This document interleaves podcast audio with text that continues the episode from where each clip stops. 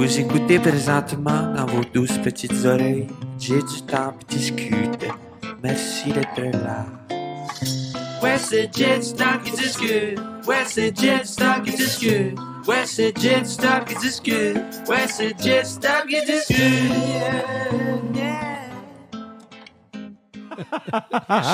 Sûrement. Merci tellement Ouais. d'être là, Louis-Jean. Ça fait plaisir. C'est euh, c'est vraiment. euh, je veux pas. Des fois, quand je rencontre des personnes que j'admire depuis longtemps, euh, je veux juste m'assurer qu'ils soient à l'aise avec ce rapport-là. Ou ce que, parce que naturellement, souvent, quand je parle du fait que j'ai écouté ta musique très tôt ou quand je rencontre des gens que j'écoute depuis longtemps, il y a un petit aspect d'âge là, qui rentre en ligne de compte. Ou ce que, Ouais, ouais. Là, je veux pas partir ça sur un malaise ou un, un T'es affaire. en train de me traiter de vieux là, en partant. Non, mais ce Mais non. matin, je repensais à, euh, à, à toi, puisque tu t'en venais. Puis je repensais le premier show, moi, de Carquois que j'ai vu, Ouais. euh, qui a été ma rencontre avec toi. C'était le volume du vent, OK. pour lequel vous avez gagné le Félix du meilleur show, si je Meilleur me- spectacle, ouais, je me, si je oui, ne oui, de, de l'année. Ouais. Euh, au Métropolis. Ouais. C'est une bonne salle pour, Ah, qui est une extraordinaire salle. pour voir ça. Puis, euh, je me souviens parce que à ce moment-là, j'habitais chez mes parents ici. J'avais 16, 17, je vais avoir 17 ans. Puis, euh, et je, je me tenais pas encore beaucoup à Montréal. Puis pour moi, ce show-là, il y avait quelque chose dans. Hey, là, là c'est plus cool que cool, tu sais, ce que je suis en train de vivre. C'était tellement bon. Est-ce que. euh, est-ce qu'à cette époque-là, tu catchais ce qui se passait ou Ben là, en même temps, ce qui se passait dans notre tête, nous autres, on faisait juste de la musique. Ce, qui, ce qui était bon pour toi, c'était probablement la- l'amalgame aussi de tout. Justement, ce que tu dis, tu vivais quelque chose, tu étais en ville, tu additionnais comme plusieurs patentes de, tu sais, de, urbaines, je sais pas, de fun que tu étais en train de vivre. Mais nous, on faisait juste chanter nos tunes. Mais en même temps, oui, il y avait comme un feeling de. On se sentait apprécié, puis on sentait qu'il y avait. euh, On était comme une machine de guerre un petit peu. On était vraiment huilés, on faisait tellement de spectacles, puis on était en tournée tout le temps, puis on rentrait dans un réseau. On a toujours fait, ben, même avec ma carrière solo, un peu la split entre, euh, entre le réseau de la chanson puis le réseau plus rock, tu. Fait qu'on faisait autant des shows dans des cabarets, des shows plus, mettons, plus club, tu sais, plus heavy duty, plus bar. Puis on faisait aussi des grandes salles, mettons, euh, qu'on appelle les soft seaters. là. Je parle donc bien en anglais. Mais tu sais, des, des salles, des salles d'humoristes. justement. ouais, c'est ça, exact. Puis, euh, puis euh, on arrivait à faire les deux, mais, mais ce, ce qui était drôle, c'est qu'on on est souvent on était comme peut-être trop rock pour une salle de même, puis peut-être pas assez rock pour un festival de heavy metal. Mais c'est Mais c'est quand de même parler. drôle parce qu'en show, ça se voulait très rock. Ouais, c'est puissant. il oui, c'est ça. Il y a quelque chose d'atmosphérique dans Carquois. Il y a quelque chose Ouais, de très Ambiant, planant, ambiant, doux. Mais quand ça part, ça part. C'est ça. vous- à, à cette époque-là, si je me trompe pas, vous ouvriez avec. euh, c'était. euh, euh, C'était-tu Le compteur. le compteur, ouais, exact. Tu sais, la lumière derrière qui startait, ça commence doux, tu sais? Ah oui, avec le ça- piano. ta, ta, Ça prenait, ta. Les flashers dans nos faces, là, puis c'était comme, OK, je t'en parle, j'ai des frissons, mon gars, là, tu sais, c'était... fait qu'il y avait comme cette espèce de mélange-là des deux affaires. Ouais, mais on a tout le temps euh, euh, vraiment beaucoup euh, misé sur les dynamiques. Moi, je, en tout cas, je, je suis un gars qui vient de la musique classique à la base, puis d'une famille qui était très, très portée sur ça, sur, sur la musique symphonique, sur... euh, De, de- de par ta mère, je pense, de par musique. mon père et ma mère. Mais mon Les père, deux. particulièrement mon père, parce que mon père était chef de chœur, mettons, comme hobby. Ils n'ont jamais travaillé professionnellement dans la musique, mais ils ont tout le temps eu des. euh, ils ont formé des, des chorales, ils ont travaillé dans des chorales de d'autres, etc. Puis ils étaient très amoureux de, tu sais, de la musique symphonique en général. Euh, fait que moi, tu sais, mettons, j'en- j'entends du Mahler ou j'entends du Wagner, tout ça, puis je me dis, tu sais, souvent, on écoute de la pop, puis c'est- vraiment très linéaire. Là, la- les dynamiques sont vraiment à plat. Là, tu sais. Ouais. tout est, en fait, tout est fort égal. Ouais, je comprends. Puis nous autres, avec Carquois, on aimait vraiment ça. On aimait accélérer, ralentir, fesser très fort, puis être très doux, tu sais. Puis euh, on trouvait ça intéressant. Mais effectivement, je, je pense qu'en spectacle, avec le, génie de Mathieu Roy, qui était l'éclairagiste, euh, là, ça faisait des affaires. C'est, l'éclairagiste le plus tête de l'histoire de la musique. Il est tellement débile parce que c'est ça. Maintenant, les technologies font en sorte que tu fais des, des shows. Mettons, tu vas voir Billie Eilish en show. C'est tout sur des séquences avec un métronome, puis c'est du time code, puis le- le- les, les lumières vont bouger avec, le, Ouais, avec, comme avec la séquence. tu sais. dans l'ordinateur, Ça c'est n'a pas le choix d'être tête. Ouais. Mais dans, tu sais, dans ce genre de musique-là qui accélère, qui ralentit, Mathieu Roy était extraordinaire. Fait Je parle de lui au passé, mais il en fait encore. Fait qu'il jouait genre live avec vous autres. Oh, oui, oui. Puis il Wow! était, il était extraordinaire. Puis des fois, tu sais, tu fais un show avec. euh, mettons, on, on se retrouvait des fois en France sans lui. C'est très rare parce qu'on le traînait tout le temps, mais des fois, on pouvait se retrouver dans un setup où on n'a pas Mathieu Roy. Puis on trouvait donc que nos tunes étaient moins bonnes parce qu'il n'y avait pas l'éclairage qui bougeait avec. Ah, C'est hot. C'est hot. C'est hot. hein. Fait que, tu sais, ça, ça, ça, ça fait en sorte que, tu sais, on revient à ton expérience, mettons, au Métropolis, mais ça change tout. euh, je, je parle souvent, quand je fais des, des conférences, euh, des fois, je vais rencontrer des jeunes dans les écoles ou je vais rencontrer des gens qui font ça dans, dans la vie, des, des gens qui commencent, mettons, par le biais des festivals comme Petite Vallée ou Granby. tu sais, Yeah. Je vais parler à des jeunes. Puis je leur dis toujours, euh, ne sous-estimez pas la, la- puissance d'avoir son équipe technique tout le temps, puis avoir son éclairagiste, son, son, son ingénieur de son. Puis, euh, puis des fois, c'est même dans des petits dans des petits bars ou dans des petites places qui sont pas supposées avoir autant d'éclairage puis, de son. Quand tu arrives là-dedans, tu fais un show, je me rappelle au début de Carquois, on jouait dans des petites places tout petites, mais les, je sais pas, les 28 personnes qui venaient voir le show, ils, ils sortaient de là la gueule à terre, tu sais. Est-ce qu'il y a quelque chose aussi de romantique dans une fois que ça a fonctionné, de look back à ces époques-là puis de faire Ben oui. c'était cool ces shows-là. Là? Oui, puis avec Carquois, on a vraiment, vraiment eu le, le sentiment de la, la longue pente ascendante, douce. Plus que, tu sais, quelqu'un qui va tomber connu du jour au lendemain, ça fait peur, cette affaire-là. Moi, je le souhaite à personne, tu sais, le, le gros... euh, le gros, OK, t'es, t'es connu, là, le gros break, là. Ouais. Euh, parce que c'est, premièrement, c'est très, très difficile à tenir là, aussi haut que ça. Puis les, les fans que tu gagnes un par un dans des petites places qui parlent à leur chum, puis la prochaine Ouais. fois que tu reviens, ils sont le double, puis le triple. Puis ça, là, c'est vraiment des gens qui vont rester à travers le temps, tu sais. C'est pas un public éphémère.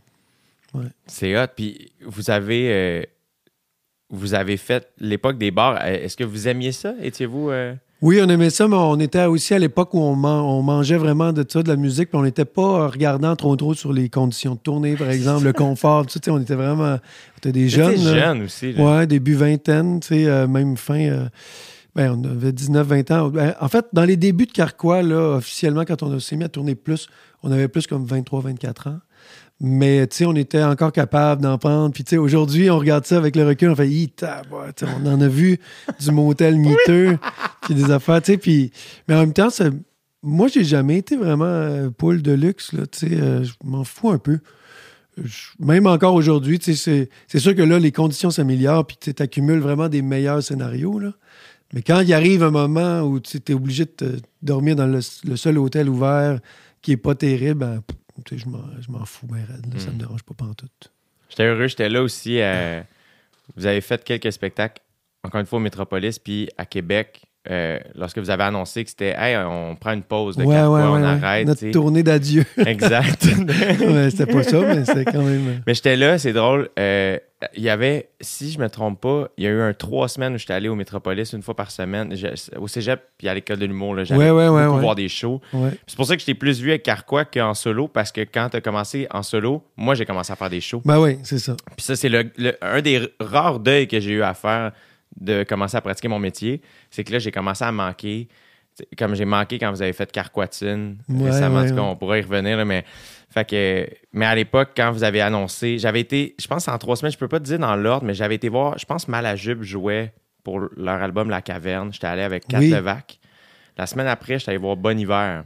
Ah avec oui. Mon ami David Bocage. Ça devait être au début de Bon Hiver même. hein, C'était après leur album Bon Hiver, donc leur deuxième. Ouais, ouais. Ouais. Ah, OK, OK, OK. Ah oui, c'était le gros show. Il, il était, il Il était était beaucoup. neuf, là. je pense, sur Ouais, puis sa chambre, c'était écœurant. C'était ça. fou Ouais, raide. ouais, c'était malade. C'était ouais. fou raide. Il était neuf, deux drums. Ouais, ouais. Euh, Tu sais, des espèces de setup que tu fais. Il y a toujours une fille qui joue que des instruments dont je ne connais pas le nom. Le nom et la provenance. Ouais, c'est ça. Comme elle fait tout Ouais, sur le ouais, stage, là, ça n'a pas d'allure. Puis il avait fini euh, au centre, euh, tu sais, avec un micro, euh, Ben oui, tout le monde tout le autour, monde à autour à, à- à chanter. euh, C'était Skinny Love. Puis il y avait juste un, un des boys à un moment donné qui s'était installé sur le drum. là. C'était fou raide. Ah ouais, c'est malade. C'était ouais, vraiment un gros Il show. donne des super choses, ce gars-là. là, ça n'a aucun bon sens. L'as-tu déjà rencontré? Non, jamais. J'aurais aimé ça. euh, ça n'a pas donné. J'ai travaillé avec des gens qui le connaissent bien, avec qui ils ont Mhm. travaillé. Mais non, pas encore. Je sais pas si t'as... Oui, c'est ça. Je sais pas si t'as entendu. Il a fait une entrevue. Je sais pas, c'était- je pense que c'était organisé par la NFL. Des entrevues one-on-one. C'est euh, Justin Vernon, Ouais, Bon ouais. Hiver, et Aaron Rodgers, le carrière des Ah. Packers. Euh, et je pense que les deux viennent du même coin, là, où il y a Ouais. quelque chose comme ça. Et euh, grande conversation. Ah, Si je te l'enverrai si tu veux. Ah, je vais l'écouter. C'est vraiment, vraiment bon. Ouais. Puis c'est drôle de voir Aaron Rodgers qui raconte à Justin Vernon, qui écoute des fois de sa musique avant d'aller jouer. T'es comme, attends, là, il s'en va, il s'en va jouer au foot. Là, Ah puis il écoute du bon hiver. ben, pourquoi pas? That's it. Ah ouais. Et bref, la troisième semaine, c'était votre show à Carquois, Ah oui. où j'étais allé avec mon ami David et Catherine Levac Ouais. et ses frères. euh, Ah oui, ben oui, les frères. Levac, euh, oui, que je connais Avec euh, qui- un peu avec la musique. ouais, exact. Ils font beaucoup de musique. Ouais. euh, ils, ont, ils ont leur, ils ont leur studio. Oui, oui, oui. Puis je me souviens que moi, ce que j'aimais du show, c'est que j'avais l'impression que vous faisiez toutes vos tunes. Ouais, ça a duré longtemps, ce show-là. Ah, là, je me ça, rappelle. là. Ouais, on a fait le tour de, des tunes qui. euh, pour cette tournée-là, on savait qu'on allait prendre une longue pause après, qui, est- qui est toujours encore en, en acti- en activité. Une pause en activité, c'est c'est spécial, ça. Mais. euh, puis, on savait, dans ce temps-là, on faisait des shows, premièrement, assez longs, puis des rappels d'à peu près 5-6 chansons. Tu sais, on faisait comme quasiment un deuxième set. Puis euh, on avait sélectionné les tunes qu'on voulait, qu'on voulait jouer, euh, qui nous avaient plu tu sais, à travers les années. Puis euh, on, a- on était dans cette euh, tournée-là pas mal en forme euh, dont je parlais tantôt, la machine de guerre. La machine était huilée euh, vraiment. Puis on était rempli d'émotions. Ce soir-là, surtout, Metropolis, je pense que ça a été vraiment le dernier. C'était capté par Musique Plus, je pense. Puis euh, ils ont filmé les coulisses. Puis j'avais revu ça quelques temps plus tard. Puis Stéphane Bergeron qui braille en sanglots. Puis tu sais, c'est comme. euh, il y avait de l'émotion, c'était spécial. C'était spécial, pas mal. Ah, c'était du stock. Ouais. Comment t'as vécu, toi, la transition après ça au solo? Tu sais, euh, est-ce que ton écriture était différente? Et évidemment, Ouais.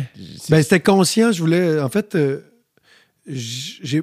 J'ai pas vu l'arrivée de ma carrière solo, tu parce que ça, ça a vraiment été un coup de tête quelques mois après avoir décidé d'arrêter. tu J'avais, moi, je- même au moment qu'on- François Lafontaine avait lancé l'idée, il dit Hey, Moi, je pense que ça va être ma dernière tournée, j'aimerais qu'on prenne une pause. Puis, tu on avait encore une année et demie au moins de, de show à faire. Fait qu'on le savait. Pendant toute cette tournée-là, on savait qu'on allait arrêter. Puis moi, j'avais commencé à écrire des chansons pour d'autres. Je pensais à Marie-Pierre, à Ariane, à plein d'amis à moi. Marie-Pierre Arthur, Ariane Moffat, Ouais. etc. avec Puis- qui t'as étudié? Ouais, avec qui j'ai étudié. Puis, tu sais, je me dis, ah, je vais commencer à écrire pour d'autres, pour le fun. Puis, on, tu on va prendre une pause, puis on reviendra plus tard. Puis, euh, au moment où on arrête tout, là, je me retrouve vraiment tranquille à la maison. euh, puis là, j'écoute ce que j'ai que- ce que j'ai composé pendant cette dernière année-là. Puis là, je suis, ah, ouais, c'est vraiment cool. Finalement, je pourrais peut-être ouais, je pourrais peut-être faire un truc tout seul, juste pour voir. Puis euh, je demande à mon ami Daniel Beaumont, que je connaissais pas à cette époque-là, je le connaissais pas vraiment. C'est un auteur avec qui, ben, en fait, euh, que j'aimais, dont j'aimais la plume. Il travaillait avec Tricot Machine dans le temps, c'est le band Ouais. de son frère. Ouais. Puis je me disais, ce gars-là, il y a une manière de, de- de lancer les idées qui, me- en tout cas, qui me plaît pas mal. Puis euh, j'ai lancé la musique de L'Ascenseur, la chanson L'Ascenseur. Ouais. Puis il est revenu avec ça. Puis en fait, j'y avais écrit Aide-moi à, à- à écrire plus personnel. Je veux me sortir du band, je veux sortir de Carquois. Puis être plus terre à terre. Parce que je trouvais que Carquois, c'était une, plume qui était dure à saisir, qui était quand même plus éthérée, puis plus euh, floue. Qui était la tienne. Qui était la mienne en grande majorité, mais il y avait, il y avait Julien Sago aussi qui Ouais. travaillait là-dessus. Julien qui, était, qui me semblait, encore une fois, je le connais pas du tout, mais de l'extérieur, pour avoir écouté aussi son stock solo. Oui. Et moi, c'est ce que j'aimais aussi de, de votre groupe, une espèce d'affaire que tu fais. Ah, ces boys-là, c'est des chums, mais ça. Des mondes un peu différents. Ah oui, c'est ça. C'est comme si c'est pas supposé marcher. Oui. ce- cet amalgame-là, puis ça, Et c'est ça ce donné ce. Ouais, c'est ça. Donc, euh, je, fais, je fais ça, puis je fais des tunes, puis à mon grand étonnement, c'est que l'album se fait tellement rapidement, puis bien, puis j'étais avec mes... Je me choisis des nouveaux collaborateurs que que j'aimais depuis des années, puis que je rêve, avec qui je rêvais de faire de la musique. dont Marc-André Larocque, qui est une bête de, de batterie euh, incroyable. C'est comme le Bouddha du drum. puis euh, on a un studio ensemble, on travaille, puis on, on fait ça. Est-ce que le studio est apparu à ce moment-là? Il est apparu, ça c'était dans le sous-sol de chez Marc-André Larocque, Le Mal, on l'appelle Le Mal, c'est ses initiales, à Onsic, ça s'appelait l'antre du mal. Puis, euh, puis là, moi, j'ai acheté plein d'équipements, bon, on s'est installé là, puis on a fait tout le disque, le 13e étage là, j'ai fait Lisa Leblanc, là, euh, David Marin, j'ai fait plein d'affaires, j'ai fait plein de disques dans ce sous-sol-là. Là, c'était-tu les premières fois que tu te retrouvais. euh, parce que, mettons, avec Lisa Leblanc, t'étais-tu réalisateur? Ouais, j'étais réalisateur. C'est la ouais, première ouais. fois que tu vivais ça de l'autre Non, bord? non, en fait, euh, c'est-à-dire que moi, le réalisateur, là, c'est, je le dis encore aujourd'hui, j'ai l'impression que c'est mon premier métier. Je suis censé être ça faire. à la base. là. C'est ça que je voulais faire quand j'étais ado. Euh, c'est comme, ah, je voulais être Rick Howard. tu Je voulais, je voulais être euh, un réalisateur. tu Je voulais être Daniel Lanois. tu C'était ça que je voulais. Comment t'avais découvert ces réalisateurs-là? Parce qu'on s'entend, c'est quand même. Je veux dire, moi, ado, je voulais devenir humoriste, puis c'était flou dans le sens où déjà, on ouais. connaissait les vedettes, mais on savait pas par où commencer. Ouais. Mais là, tu me dis devenir réalisateur de disques. Je pense que ça fait quatre ans que je sais qu'il y a un réalisateur de disques. Je suis pas fier de ça. Mais tu comprends Non, mais quand tu fais ça, dans, dans- mettons, quand tu tripes sur la musique, quand tu es musicien euh, à la base, mais là, tu dis, OK, c'est- tu sais, que- tu sais que ça marche de même. Puis tu, tu, tu- remontes aussi loin que Sam Phillips avec Elvis, puis euh, George, euh, euh, George Martin avec les Beatles, puis tout ça. Fait que, tu sais, moi, j'avais ça en tête, mais aussi, moi, je viens d'une famille qui est très ancrée dans la musique. Tantôt, je parlais de musique classique, musique classique, mais c'est beaucoup la chanson québécoise aussi. Mon cousin Alan Côté, qui a créé le Festival en chanson de Petite-Vallée, il y a genre 38 ans. Ouais. Puis ça, ça, c'est le bled de, de ma mère, c'est le, le- patelin euh, maternel. Puis, tu sais, moi, à travers les années, je rencontre Gilles Vigneault, je rencontre Richard Seguin, je rencontre plein de monde, puis je suis, je suis tout petit, là.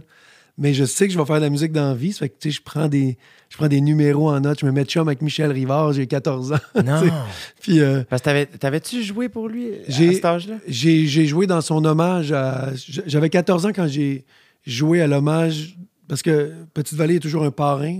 Dans, dans ce temps-là, ils appelaient ça parrain marraine là, du festival. Puis il y avait toujours un hommage. Puis là, c'est des, des locals, des gens, des jeunes, des, des gens, de- des invités aussi du festival qui viennent rendre hommage aux parrains. Puis là, c'était Michel Rivard. Wow. Mais Puis là, c'était-tu un des premiers shows officiels que tu faisais? Non, parce que ça veut dire que j'ai. Oui, ah, ben, en tout cas, c'est dans les, dans les premiers balbutiements. On avait des bandes déjà à cette île. Je- Moi, je suis tombé dedans quand j'étais petit, puis mon cousin Hubert Coton, qui était, qui était à cette île aussi, on a appris le piano très jeune, on a appris la guitare très, très tôt. On tripait sur Bon Jovi, puis sur des bandes des années 80.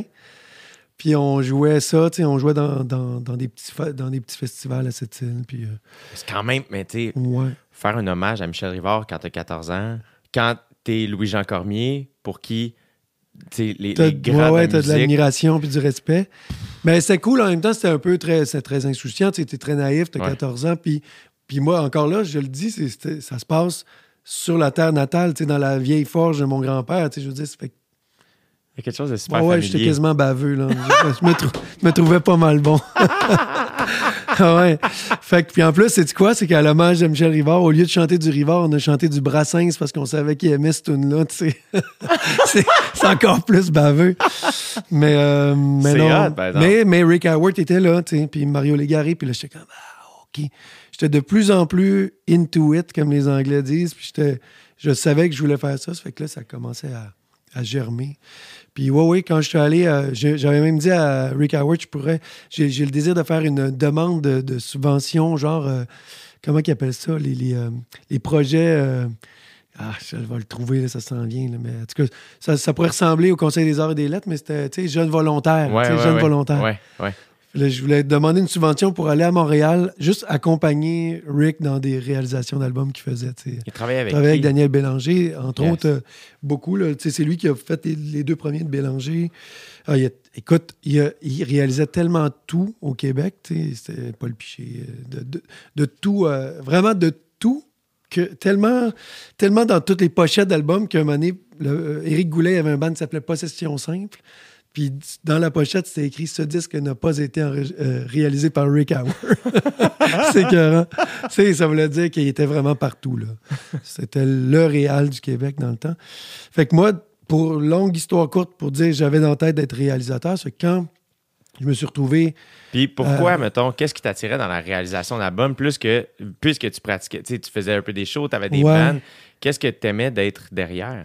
Ben, c'est parce que j'ai. euh, parce que la réalisation d'album, c'est un, poste, mettons, on va dire. C'est un chapeau qui, euh, qui englobe vraiment beaucoup d'autres chapeaux, dont le chapeau technique. Moi, je, me considère comme un petit peu geek, là, puis passionné, puis toc. C'est trouble obsessif compulsif. Je veux tout le temps comprendre comment ça marche, cette affaire-là. Puis... Donc, il y a ça. Et comme l'enregistrement sonore, pour moi, c'est hyper passionnant. Parce qu'on travaille avec de l'invisible. On travaille avec des vibrations, puis on veut, on veut capter un frisson dans cette membrane-là, tu sais, puis que ça ressorte après ça dans un haut-parleur chez, Ouais. chez monsieur, madame, tout le monde. C'était cœur, Ah oui. puis il y a aussi le- la direction artistique. Donc, tu sais, c'est le, le recul. tu sais. Euh, ce que je devrais faire, ce qui me reste à faire dans ma vie, là, c'est travailler sur mes tunes à moi avec quelqu'un d'autre. Parce que j'ai tout le temps réalisé mes propres trucs, mais je pense que je suis rendu là, là, c'est comme travailler avec quelqu'un d'autre parce que le- la vue d'ensemble d'un projet, tu sais, être un bon directeur artistique, c'est très difficile d'être un bon directeur artistique dans ton propre projet, je pense, en tout cas. Il y a Ouais. quelque chose qui est, c'est plus difficile. Puis euh, quand, quand Philippe Braque est venu me voir, il, y avait des super tunes, il sait où ce qu'il s'en va. C'est un excellent directeur artistique en lui-même, mais moi, je- là, j'avais une vue d'ensemble, je pouvais comme dompter un peu plus la bête. Des fois, tu peux t'éparpiller, puis avoir trop d'idées. Puis... En tout cas, il y a ce genre de chapeau-là qui, me- qui me tente autant que le, le côté arrangement. Il faut que tu choisisses les bons arrangements. faut que tu faut que tu imagines la toune, puis tu te dises, OK, mais qu'est-ce qu'on met dans cette toune-là? Parce que tu veux pas... La surabondance, tu veux plus ça, là, en tout cas, de moins en moins. Là. Puis Juste, comme, je sais pas, on parlait de Billie Eilish, puis tu écoutes Billie Eilish, puis il y a comme trois instruments, là, Ouais. y compris sa voix. Oui, c'est ça. Fait que, il y a comme rien, puis c'est beau, c'est comme le silence. Puis moins il y a de stock dans une tonne, plus elle sonne aussi. Elle sonne fort, puis, puis euh, grosse. Là. Fait que, fait que la réalisation d'un album, dans le fond, ouais, c'est ça me tente. ou- il y avait plus d'affaires qui t'intéressaient. Ben, il y a ça, puis en même temps, il y a, ouais, c'est ça, il y a le, le côté, euh, je me suis toujours considéré plus musicien que poète, mettons.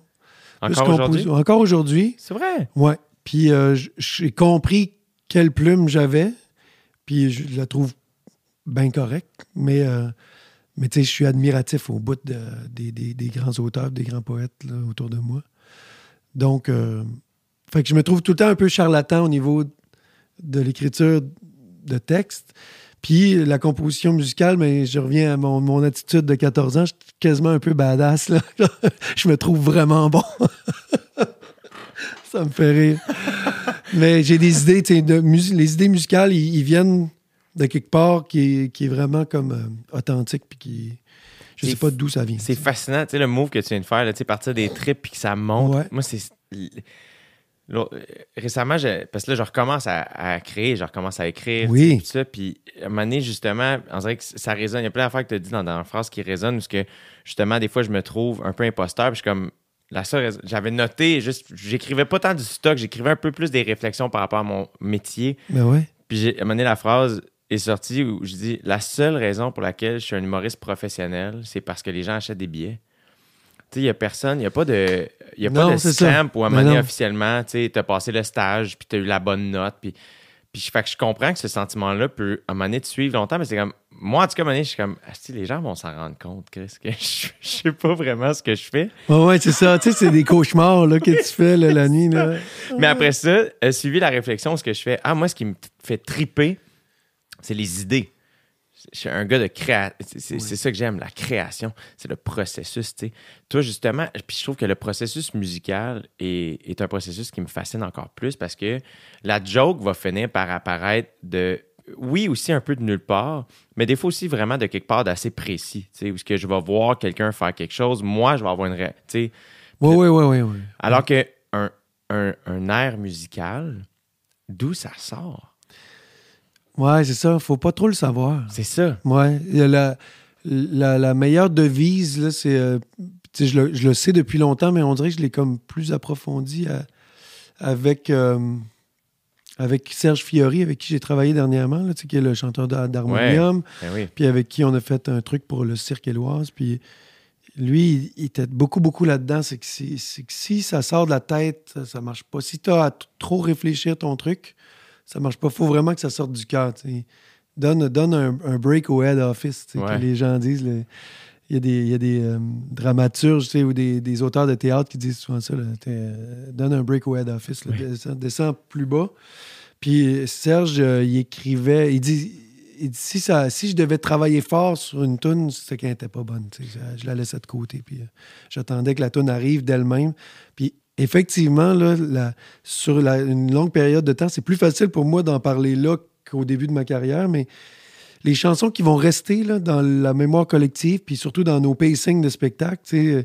les chansons qui sont récurrentes, qu'on voit, c'est presque toutes des chansons fulgurantes qui sont, qui sont nées en 10 minutes, 15 minutes. Ils sont arrivées, là, puis tu ne sais pas d'où, mais c'est c'est écrit dans le ciel. C'est comme si ça descendait euh, directement. Puis des fois, tu as même le, le- le sentiment d'imposteur. Tu, tu- tu t'appelles ton chum en disant Ça existe-tu, ça? Oui, Tu as oui. déjà entendu à quelque part? C'est vraiment ça. Donc, euh, fait que, tu sais, ça, ça donne raison à, à tous ceux qui, qui disent vraiment C'est ça. Travailler avec l'in- Fais tout pour déjouer ton cerveau. Il y a aussi des techniques comme ça. Travailler dans le noir, euh, changer d'instrument. Pour nous autres, en musique, c'est les yeux sont un problème d'une certaine manière parce qu'on on tombe dans des, dans des patterns plus vite, des, des patterns visuels. Je vais mettre mes doigts là. Ah, OK, je connais ça, je vais faire ça. Tandis que là, c'est, je sais pas, travailler dans le noir. Tu fais ça, des fois? Oui, j'ai fait ça pas mal. J'ai toutes mes, mes, mes 20 quelques dernières chansons qui sont sorties en pandémie là, sur deux albums ont été la grande majorité composées au piano. Donc, piano que j'ai appris quand j'étais jeune, mais que j'ai eu le temps de désapprendre complètement parce que je suis devenu guitariste professionnel. Ouais. Là, c'est mélangeant, là, mais tu sais, pour que le monde suive, là, ma profession, c'est guitariste à la base. c'est là-dedans que je suis formé. mais euh, fait que quand je suis retourné au piano, je suis retourné au piano d'une manière vraiment plus à l'oreille, plus instinctive. Je, je voulais pas tomber. Je serais capable de lire une partition, mais ça me tente pas de faire ça. Ouais. puis j'ai puis, puis donc euh, j'ai- je composais à 2 heures du matin avec un whisky sur le bord, puis euh, dans le noir, tu sais. Ouais, ça c'est cool. Fait que là, c'est vraiment l'oreille puis, puis le cœur qui travaille parce que le cerveau, il sait pas pantoute tout ce que tu t'en vas. Wow! Ouais, ça, c'est pas mal le fun. Donc, fermer les yeux, c'est quelque chose que je fais peut-être trop souvent. Il y a des gens qui me disent Coudon, tu nous regardes jamais quand tu chantes. Je suis dans ma bulle. Mais c'est justement peut-être pour donner un break au cerveau puis vivre le moment. Là. Mais oui. Ouais. C'est sûr que. Moi, j'ai, j'ai- le peu de fois où j'ai chanté dans ma vie, c'est dans la, c'est dans la dernière année, genre Ah en oui? direct de l'univers. Ah là. ouais, ouais, des trucs comme ça. comme ça. Puis la première fois que je l'ai fait, euh, j'ai fermé les yeux, puis que j'étais gêné. Ouais, ouais, ouais, ouais, c'est ça. Ben ouais. Ben il y a ça, là, tu sais. Il y a ça aussi, se garder une petite gêne puis se cacher derrière euh, les paupières. Mais C'est hyper euh, gênant, le, le chant. Euh, je parle euh, des, des- Je fais des entrevues pour le 360, le, Ouais. le- la- ma plateforme web. là, Puis euh, il y a des comédiennes là, euh, qui sont super, qui n'ont aucunement gêné. Je veux dire, un comédien dans la vie, ça peut pas être vraiment gêné. Mais comme Hélène Bourgeois-Leclerc, elle me disait, euh, moi, quand je me suis retrouvé à chanter sérieusement, pas pour jouer un rôle, mais vraiment devoir chanter sérieusement pour un truc, euh, j'ai eu la, la plus grande trouille de toute ma vie. C'est parce que tu as l'impression d'être dénu- dénudé un peu. Tu, là, tu te livres. là. C'est comme si tu ouvrais vraiment. Là, la- C'est intéressant de faire ce genre d'exercice-là de- en direct de l'univers parce que ça, pour plein de monde, comme ma blonde Rebecca, elle, elle chante super bien, puis elle, elle là. Elle va m'haïr quand elle va entendre ça parce que parce qu'elle elle trouve qu'elle chante mal, mais, mais se retrouver à chanter à la télé pour quelqu'un, c'est comme passer par-dessus bien des, des principes, puis de l'orgueil, puis des affaires. Mais c'est tellement libérateur. Ouais, en même temps, ouais. J'ai été sur le podcast de mon ami Dave Morgan, qui est un humoriste. Il fait une affaire qui s'appelle Jam ton top 3. Fait Ah que- oui. Puis là, ben, c'est comment? On fait trois covers, puis il y a un band qui Ah est là, puis il joue, puis, c'est euh, entremêlé d'entrevues. Fait que je t'avoue, j'ai pas regardé le montage final parce que comment je veux pas m'écouter. Je suis- je suis rendu capable de m'écouter parler. M'écouter chanter, c'est une autre affaire. Puis, euh, je, je, je, je sais pas comment j'ai chanté, mais je sais que j'ai eu du fun en crise. Bon. C'est Ouais. très libérateur. Ouais, ouais, c'est ça. Je pense que ouais, puis c'est probablement la raison première pour, pour laquelle les gens font de la musique, autant les professionnels que les amateurs, autour d'un feu de camp, dans un, dans un party de famille. Il y a quelque chose qui, qui amène un peu à la, à la célébration, au jeu. Ouais. On dit jamais qu'on fait de la musique, on dit qu'on joue de la musique, c'est comme on joue. C'est Ouais. un jeu, ça, qui a, il y a quelque chose de beau là-dedans. Puis comme je disais tantôt, c'est- impressionnant que ce soit invisible, que ça soit, ça se touche pas vraiment. Ça, ça, il y a des frissons qui passent quand tu écoutes la, la même tune, euh, tu vas l'écouter 20 ans plus tard puis avoir le même frisson. C'est extraordinaire. C'est une réaction, quoi, qui est chimique, qui est, je sais pas comment, est, en tout cas, vibratoire.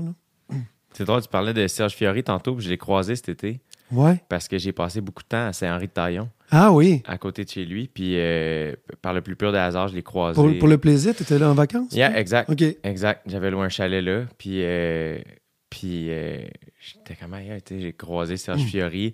Puis il y a quelque chose de. et C'est comment finir par travailler avec ces personnes-là pour Ouais. toi, tu sais? Parce qu'il y y a une proximité après ça qui devient spéciale ou ce que j'ai pas nécessairement vécu ça encore, mais de, de- travailler avec des gens que tu admires depuis longtemps, à un moment donné, tu réalises, oh my god, c'est un être humain, là, tu sais, qui, qui se lève le matin. Oui, oui, c'est ça. qui- qui- Qui va à la toilette. Ouais, exact. Euh, Il y, a, y a- y a quelque chose de, de- qui amène une normalité, qui amène quelque chose de, de- de vrai, d'authentique, mais de normal. Puis c'est étrange, c'est étrange ce que je vais dire, là, mais le, quand j'avais 15-16 ans, je repiquais des tonnes d'harmonium dans ma, dans ma chambre à, à cette île, puis j'avais vraiment l'impression que j'allais le rencontrer, qu'on allait faire quelque chose un moment donné. C'est étrange parce que je t'en parle là, je n'ai pas parlé à personne, je viens de me rendre compte que c'était aussi euh, fort que ça. C'est comme je, je savais, je, comprenais ce gars-là. Je, je chantais De la chambre au salon, qui est une des vieilles tunes du premier album d'Harmonium. Puis je me disais, OK, je pense qu'on va faire quelque chose ensemble. C'est ce feeling-là. Puis ça s'est réalisé. Mais, mais non seulement ça s'est réalisé, mais il y a eu comme une rencontre. Lui, il dirait la même chose s'il était ici, qui, qui était de l'ordre de Hey, on se, on se connaît. Tu sais, je connais pas, mais c'est tellement. C'est devenu mon padré, là, on parce que c'est un vieil Italien chialeux. Mais euh, c'est de même, puis tu sais, c'est. Comme je disais, de l'ordre de la normalité. Ah, OK, c'est comme si on s'était toujours connus. C'est vraiment C'est spécial. spécial. Ouais, c'est pas le cas avec euh, tous ceux avec qui j'ai eu la chance de travailler. Comme un donné, on a eu l'idée de faire un. C'est Gilles Bélanger qui avait eu l'idée de faire un, un hommage à Gaston Miron, le poète, Mhm. Les 12 hommes rapaillés. Oui, Là, je portais le chapeau de réalisateur, justement. quel Puis, projet. euh, ouais, c'était un beau projet, quel fun. projet, man. Mais là, je me retrouvais, tu sais, à- avec des, des gens que j'avais connus, encore une fois, beaucoup dans le passé, euh, par le biais de Pe- Petite Vallée, puis ça, quand j'étais jeune, puis tout ça. Mais là, là, on était là, sur le même pied d'égalité. C'est, puis c'est même moi qui les dirigeais. là. Je dirigeais, j'étais gêné de diriger Richard Séguin, puis finalement, encore une fois, c'est un, un exemple comme ça, c'est que c'est devenu un chum avec qui je peux aller prendre un verre puis passer du temps, puis. Moi, c'est ce que j'aime de. C'est qu'il y, y y a tellement de. Tu sais, mettons, on prend Richard Séguin en exemple, où ce que, moi, mettons, dans le, le prime de Richard Séguin, je vais dire prime en gros guillemets, parce que c'est une affaire qui, qui est dure à saisir. T'étais à peine né, toi. Genre, exact. Mais là, maintenant que. euh, Puis c'est le genre de nom que j'ai toujours su, j'ai toujours écouté la disque. Fait qu'à un moment donné, t'es comme. Ah ouais. ouais, ouais, Et je l'ai pogné dans. Il y, a, il y a deux ans. Je sais pas pourquoi. À un moment donné, ça a clutché. Je vais. Ah, si, je comprends. Richard Séguin, J'ai c'est pogné. Richard Séguin. Là, Ouais, à heure, je tripe dessus.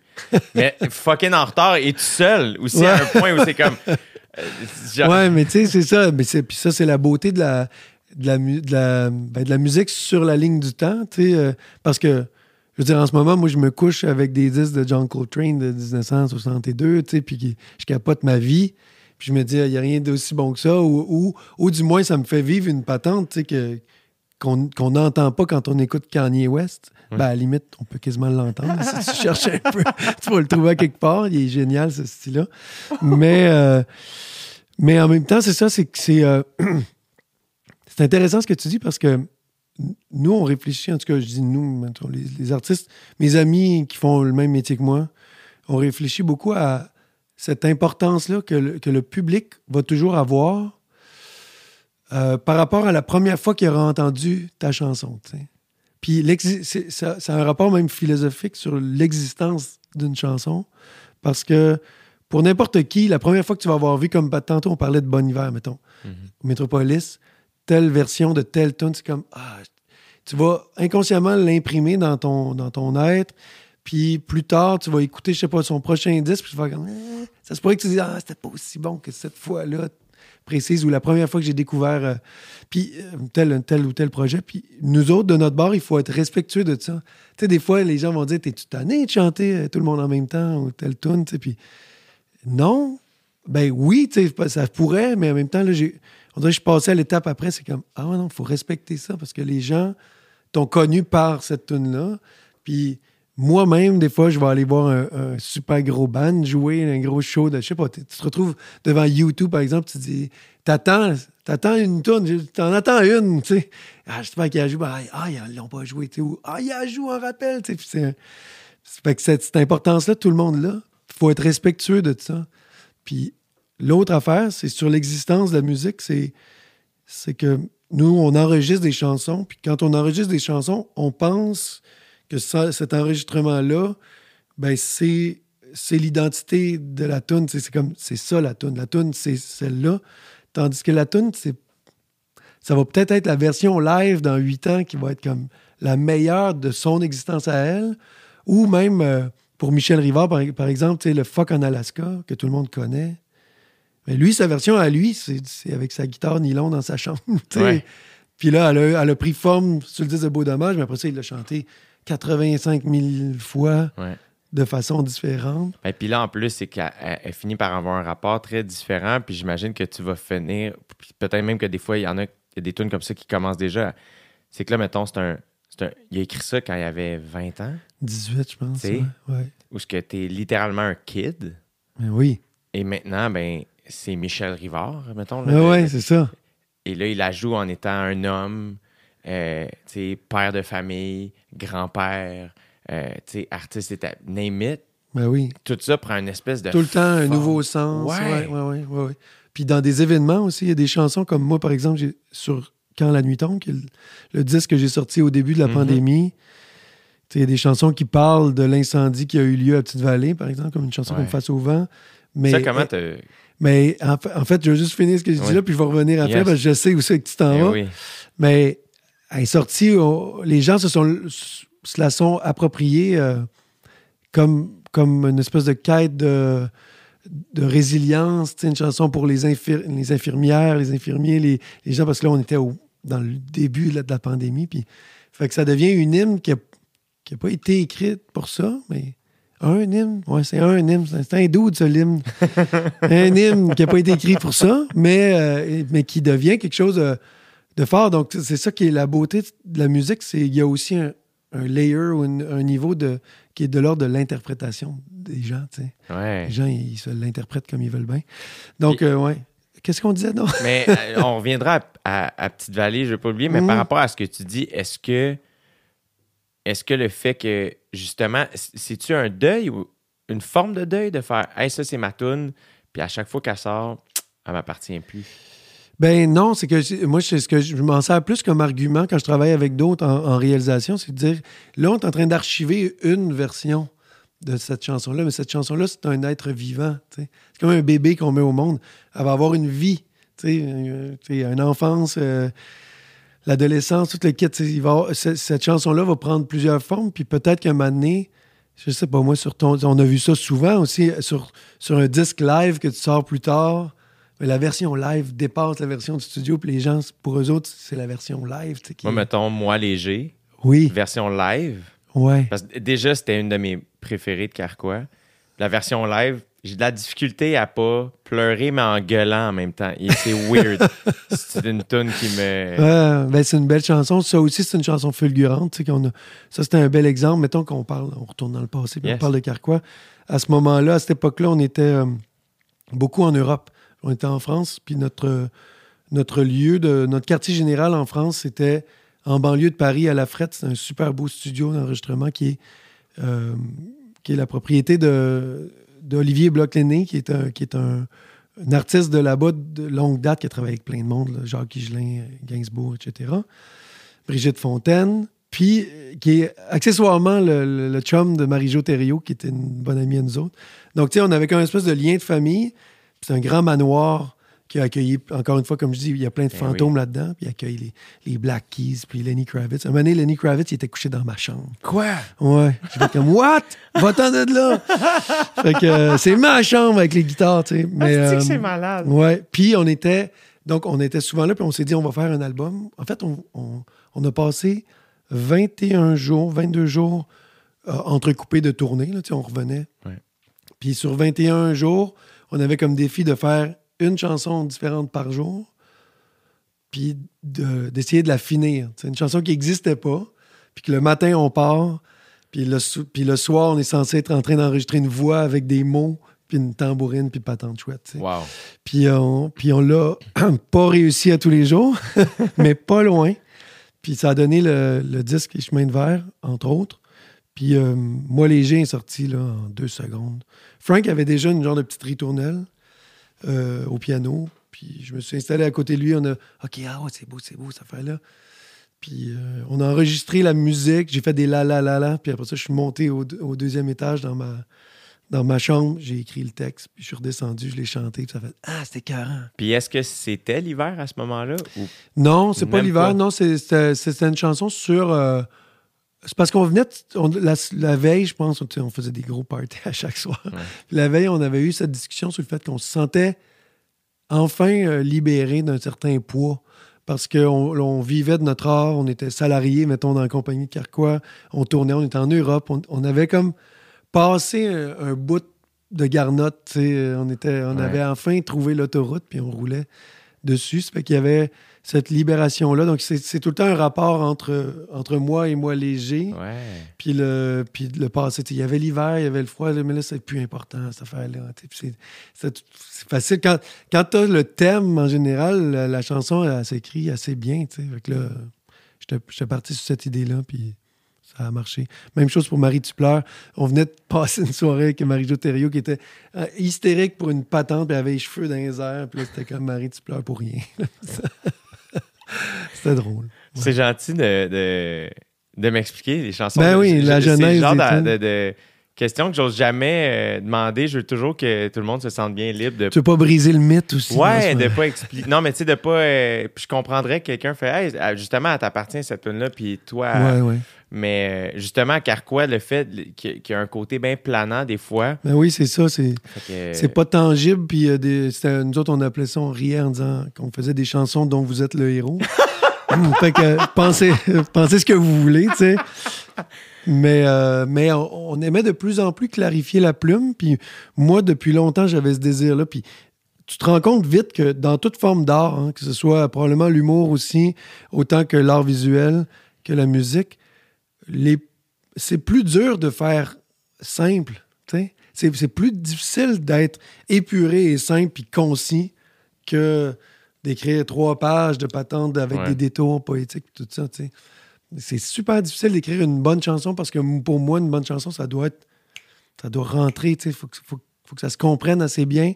Peut-être pas avoir tout, toutes les clés, mettons, mais au moins avoir un, un sentiment d'être à quelque part dans un lieu, de savoir, tu sais, quand tu écoutes une chanson, tu sais que le protagoniste ou le chanteur ou la chanteuse nous exprime quelque chose, puis tu vois l'image, tu vois, c'est comme du cinéma, mais c'est du cinéma aud- auditif, là, tu sais. C'est hot en tabarnak, la musique. C'est hot en tabarnak. Mais, mais, mais l'humour, je pense qu'il y a ça aussi. Puis, je- je- je- assez pour en avoir parlé un peu avec des amis, puis de savoir que des, des Louis-José des fois, tu sais, il va, il va écrire plein de choses, puis là, il va tourner ça, puis il va biffer, puis il va revenir en arrière, puis il va faire Ah oui, mais, mais quand je dis juste ces quatre mots-là, c'est plus, plus punché que si je fais le détour. Puis, tu sais, il y a- Ouais. il y a une espèce de, de désir de d'être concret, d'être, simple et concret. sais. Ouais, c'est l'incarnation aussi de l'efficacité. Euh, Ouais. L'efficacité, oui, comique, mais si on reprend Louis-José comme exemple, pour... puis je le connais pas beaucoup, là, on s'est croisés quelques fois sans plus, mais il y a quelque chose dans. Moi, en tout cas, de, de là où je l'observe, je suis comme c'est un grand auteur humoristique qui joue ses textes de manière exceptionnelle. c'est- ça. y a- après ça, il y a la livraison, puis mais il y a ça, tu sais, puis c'est c'est là où c'est weird parce que je pense qu'en humour, des fois, les styles d'humour, en gros guillemets ici, euh, vont, ou les styles de création aussi vont varier, qui fait que tu regardes un Adib sur scène, puis il a commencé à le dire même au bordel. Moi, il, il est comme, je fais du jazz, ça là, trompette, comme, il sait pas où il s'en va. Ouais, ouais, ouais. Mais, Mais ça devient euh, super, ouais. ah ouais, ouais, exact. Puis c'est tout aussi nice, mais pour des raisons vraiment différentes. C'est clair. Puis là, ben, c'est de trouver ton affaire à toi. Puis, tu sais, moi, je me trouve encore jeune à pratiquer ce métier. Donc, il y a un peu cette espèce d'affaire, pas d'imposteur, je dirais plus jusque-là, mais j'ai senti ça longtemps. Mais encore une fois, de grande humilité face aux gens qui pratiquent ce métier et face au métier lui-même. Ben, surtout ça, oui, c'est Euh, et donc, de respecter ça, puis s'assurer de faire OK, là, attends, là, si je monte sur scène puis je fais juste du crowd work pendant une heure et quart, est-ce que je manque de respect à ça? Puis c'est comme non, non, ça fait partie de mon processus. Mais je me pose la question des fois de faire ça. Hey, ouais, ouais, comment tu le travailles? C'est comme si on était des toréadors, puis on a une bête là, à gérer, tu sais, puis cette bête-là, c'est Exact, c'est- c'est le métier. C'est exact. Comment on le fait, puis on le voit aller, puis il faut être respectueux de, de, de, cette bête-là, puis de, de ses dangers, autant que des, pas, je dirais pas de danger, mais de ses côtés, euh, euh, les stress que ça peut euh, occasionner, puis le- les défis, c'est des défis, là. moi, je suis curieux, en tout cas, de, savoir comment tu... co- Comment tu travailles? Est-ce que tu es rigoureux ou est-ce que tu attends que l'idée apparaisse? En fait, les deux se peuvent, là, rigoureux, Oui. puis attendre que l'idée euh, apparaisse, mais est-ce que tu vas provoquer, mettons, tes jokes, euh, toi-même, ton écriture, ou tu vas attendre d'avoir un flash? Je vais la provoquer. Ça, le, le processus a quand même changé au cours du temps. Puis si je, je retourne au moment où j'ai écrit mon premier show, qui est maintenant derrière moi depuis un an et quelques, tu sais, près- plus qu'un demi, là, mais Ouais, ouais. euh, à- à- avant d'a- d'animer beaucoup de télévision, Ouais. moi, j'étais dans les bars à 100 je, je pense que ça a été vite, mon ascension, mais somme toute relativement similaire à celle de Carco, parce que pour moi aussi, je sens que c'était une pente Tu t'es fait quand même les, les coudes puis les Ouais, griffes. Là. mais à un moment donné, à pogner une twist puis à, à- à le Ouais, monter un peu plus rapidement. Mais quand même, moi, j'ai eu un 4 ans à temps plein, ce qui est assez court là, quand même, mais dans mais les quand bars, même, non. Assez pour. euh, ouais, puis en faire beaucoup. Là. Ça dépend aussi de la fréquence euh, c'est ça. des spectacles. mais- Puis moi, c'était du genre, si j'avais besoin d'un nouveau 10-15 minutes, ben, je me bouquais un show la semaine d'après. J'ai remarqué, ben, Ah ouais, oui. mercredi, je vais aller à l'abreuvoir. Puis là, ben, à un moment donné, c'est comme, euh, si je suis booké puis j'ai pas de joke, il va falloir que j'en trouve. Fait que là, je me forçais à trouver ça. Puis après ça, ben, ça, à un autre niveau, ça a été d'animer une soirée d'humour à chaque semaine. Fait que moi, il y avait Jockey dans Rosemont, qui est un petit bar de quartier Oui, oui, je connais ça. où ouais. j'étais à tous les lundis soirs de 2014 à 2017, Ah oui. tous les lundis soirs avec des nouvelles jokes. Puis là, ben ça, c'était. Là, c'est comme. J'avais calculé, mais à cette époque-là, j'avais fait 110 shows dans cette place-là. Hey, c'est quand T'sais, même pas mal. Des, là, des ouais. lundis presque à, à chaque semaine. Là, fait qu'il y en a une coupe qu'on a, qu'on a jumpé. Euh, puis là, ben, c'est comme, OK, on, on y va à chaque semaine. Puis à- ma dernière année dans les bars, le lundi, j'étais au jockey. Les mercredis, j'animais à Gatineau. Puis les jeudis à Saint-Lazare. Ah oui. Fait que ça a fait en sorte que souvent, euh, je pouvais comme tester une idée le lundi, la bonifier, la réessayer le mercredi, puis le, le- le jeudi. Puis là, ben, je finissais ma semaine avec au moins un bon cinq minutes, c'est sûr. C'était où la, la place à Gatineau? Gatineau, ça s'appelait. Quand moi j'animais là, ça s'appelait les Mardis Gras, le Mardi Gras. Le Mardi Gras? C'était l'addiction avant. Ah oui, ok, ok, ouais. Ouais, Euh, je sais, avant ça, c'était genre, j'oublie c'était quoi là? Mais en tout cas, Addiction Mardi Gras, puis là, je pense même que ça a rechangé de nom. Puis Saint-Lazare, c'est chez Maurice? Chez Maurice. Ouais, c'est ça. Vous avez dû jouer, là. Oh, oui, on a Ouais, joué. Oui, oui, puis c'est, un mythe, c'est une institution. Mais, euh, mais c'est le métier qui rentre, tu sais, c'est ça que. C'est, ce que je dis, moi, souvent, quand je me suis retrouvé comme coach à la voix, par exemple, à, à gérer des, euh, des gens de différentes expériences, tu sais, euh, dans- ça reste un concours, mettons, qu'on dirait amateur. Ouais. Mais il y a des gens qui arrivent, qui ont fait quand même leur griffe à quelque part, qui ont, qui ont des années de bar derrière eux. Autant qu'il y a des jeunes de 15-16 ans qui, qui tombent hyper connus du jour au lendemain puis qui ont oh, qui savent aucunement c'est quoi un casque d'écoute puis Ouais. une DI. puis, euh, fait que tu sais, c'est, c'est. Moi, je leur dis toujours, faut, faut, faut que vous vous lanciez. À quelque part, on est comme des troubadours. tu sais. On, on doit être capable de se pointer à quelque part, de jouer devant des gens qui ne nous connaissent pas, puis d'aller les chercher un par un. Ça, c'est le vrai métier. Je pense qu'à la base, on n'est même pas des, réalisateurs d'albums, puis des, on, devrait se reporter dans, des temps médiévaux pratiquement, puis dire il n'y a pas de, support d'enregistrement. Nous, on est des troubadours. Puis, puis en échange d'une chopine des rommels, puis une paillasse pour la nuit, on va vous chanter trois, quatre chansons. Mais c'est con, mais après ça, tu n'es plus impressionné de rien. Ça arrive dans une levée de fonds ou des fois des corpos. Tu as déjà Ouais. fait des corpos Ouais. où finalement les gens sont pas mal en train de se crisser de toi. parce qu'ils sont pas là pour ça. Ils n'ont pas acheté leur billet. Ils sont pas. Il n'y a pas un- un- une direction là, qui les amène vers toi. t'sais. Fait que là, ben là, t'es plus impressionné par ça, tu t'en fous, tu sais. Mhm. Ben, en musique, je pense que c'est plus facile qu'en humour. En humour, faut que faut que tu fasses des jokes. Ouais, en, Pareil. En, en humour, on peut pas fermer les yeux aussi souvent. C'est ça, ouais. Nous autres, on peut comme jouer, puis surtout en band, on peut, on peut jouer ensemble puis dire ah, de la merde, là. Comment tu. Parce que justement, moi, mettons, je suis dans ce processus-là où ce que, euh, quand tu me demandes comment je crée puis tout ça, euh, moi, j'ai besoin de, de deadline précis Ah oui, oui, oui. sur scène Oui. pour écrire du stock. Oui. Puis la manière que mon stock s'écrit, c'est assez flou encore. Puis là, ben, je redécouvre un peu ça. Fait que moi, mettons, mon mode survie sur scène est très, très, très, très fort. Oui. Et souvent, c'est là que mon originalité comique sort le plus. Mais c'est quand même très inconfortable parce que euh, tu vas te planter des fois, tu sais. C'est ça, oui. oui. Et là, je suis rendu à un point où que, ben, des fois, les gens sont contents de me voir, chose qui n'était pas le cas avant. Fait que là, j'essaie de casser l'idée euh, que j'ai des choses à perdre et de me remettre en mode j'ai rien à perdre. Rien à perdre. ça. Comment, toi, mettons, justement, qui, qui, qui a l'expérience que tu as, comment toi, tu retrouves ce, ce moment-là créatif de. Parce que là, c'est plus dur pour Louis-Jean Cormier de faire un spectacle devant des gens qui ne souhaitent pas l'entendre. Euh, c'est plus. Comment toi, tu réussis à, à retrouver ce troubadour-là en toi? Ben, ça, c'est ça. Je- moi, je pense que j'ai de la facilité parce que je suis. euh, parce qu'il n'y a plus grand-chose qui me qui m'énerve ou qui va me déstabiliser. tu sais. Je, je le fais. Puis je, je trouve le moyen aussi de m'adapter. Il y a, il y a cette force-là qu'on a, les, ben, les êtres humains. En général, c'est de pouvoir s'adapter. Comme, par exemple, justement, le, avant hier, je faisais un, un show pour la gang des jeunes musiciens du monde dont je suis porte-parole. Puis, Yes. tu sais, c'était- là, tout le monde est en kayak, tout le monde est dans une espèce de break de, tu sais, dans, un- dans, dans le dernier, euh, la, la dernière soirée relax à, Port-Neuf où, où il y a l'espèce d'allocution générale, espèce de gala là, pour euh, la Ouais. levée de fonds. Euh, Là, ça, ça prend des allures un peu de corpo, mais tu te dis, ces gens-là, c'est tous des sportifs, des kayakistes, puis il y a beaucoup de gens qui manifestent, mettons, leur amour envers moi, tu sais, dans, dans la journée, là, ils viennent me voir, puis ils sont contents, puis ils sont fans. Je me dis, ça va être cool, mais je ne vais pas arriver là en leur faisant un show que moi, j'estime être un show étoffé, profond, tu sais. Ça sert à rien, c'est des gens qui sont brûlés, ils viennent de faire 70 km de, de de kayak.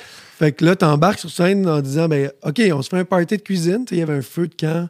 Puis, puis là, vous, vous venez me demander des tons. On y va, demande spéciale. Puis là, c'est- Ouais. là, ça devient échange. Puis, puis c'est des jokes. Puis là, des fois, une telle, elle joue tel ton. Je me rappelle plus pantoute. Je vais venir avec toi. Là, il était Ouais. avec son iPhone, puis il chantait avec moi. Tu sais, là, là tu as réussi à t'adapter à un contexte qui, qui était pas qui était voué un petit peu à l'échec. Tu sais, si tu tiens tes affaires serrées puis tu veux absolument jouer tes tunes de C'est cette, cette bien manière-là. cool. Ouais, fait que c'est, c'est cette ouverture-là que des fois, euh, je pense qu'il faut pas bouder, faut, faut se laisser aller. Il faut aussi avoir, mettons, la, la possibilité, puis peut-être le, le talent, je dirais, d'être capable de dégainer à dernière minute. Ouais. Je dis tout le temps en commençant ce genre de show-là, je suis pas Grégory Charles, mais je suis vraiment pas loin. Ah, c'est drôle.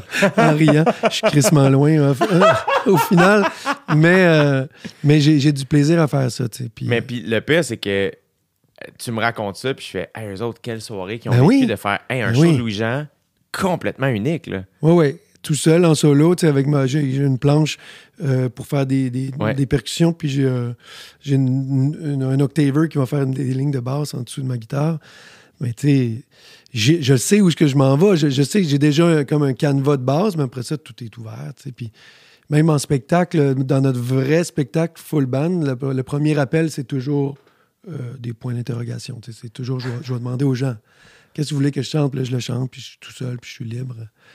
Mais, euh, mais ça, c'est une des manières de faire, d'être tout le temps ouvert à, s'adapter puis à créer quelque chose on the spot. Puis, je dois dire que euh, des amis à moi, comme Patrick Watson, entre autres, m'ont beaucoup inspiré dans cette, dans cette idée-là. Si tu me demandes, par exemple, par rapport à la création d'un nouvel album, qu'est-ce qu'on doit faire, puis comment tu vois ça, puis c'est euh, des prises, il y a des prises de tête des fois chez les artistes, c'est comme une finalité. Il faut que cet album-là soit le meilleur que j'ai fait de toute ma vie, tandis que si tu te mets dans l'idée, au moment de faire cet album-là, qu'il va en avoir un autre après, déjà là, on dirait que les, les fesses te desserrent. Ouais. tu sais. T'es vraiment comme, Wow. Ouais, tu sais. Je suis sûr que les Rolling Stones, dans le temps, qui faisaient un disque aux huit mois, Il devait pas, il devait pas se prendre la tête, il disait, ah, on, va- on fait celle-là, on a du fun, on va en faire un autre après, tu sais. J'écoutais une entrevue, euh, Mark Maron, euh, l'humoriste américain, il a reçu Paul McCartney sur son podcast. Ouais. Puis, euh, puis c'était. c'était un- Apparemment, c'est débile, cette affaire-là, je l'ai pas entendu. C'est ben, c'est un- une heure devant public euh, d'entrevue, puis tout ça. Puis c'est juste malade d'avoir accès à Paul McCartney. là, Oui, oui, c'est ça. C'est ça qui est malade. Puis après ça, ben, si tu connais un peu Mark Maron, t'es comme Ah si, sais, c'est un gars un peu torturé, qui s'est un peu sorti de sa torture, mais pas tout le temps. Puis il est un peu. Il va poser des questions des fois inconfortables ou des affaires. Ouais, ouais, puis ouais. Mais c'était intéressant parce qu'à un moment donné, il a posé la question et comme est-ce que tu considères que ton, ton dernier album, c'est le meilleur travail que tu as fait de ta vie, tu sais? Puis Paul McCartney, complètement lucide, qui a juste répondu I was a Beatle. Genre, Ouais, que- tu sais, je peux, je peux, tu. comme- difficilement faire mieux. Exact, tu sais. Puis il faut l'assumer là-dedans. Puis il est comme Ah, je continue à faire de la musique. Puis je continue à m'amuser. Puis je continue à faire ces tunes-là en show. Ben oui. Mais je sais pourquoi les gens sont venus. Fait qu'il est comme, je leur en donne en Ouais, masse. ouais. On s'en donne une de temps en temps, nous autres. C'est ça, ça revient à ce que je disais tantôt, le respect de, Yeah.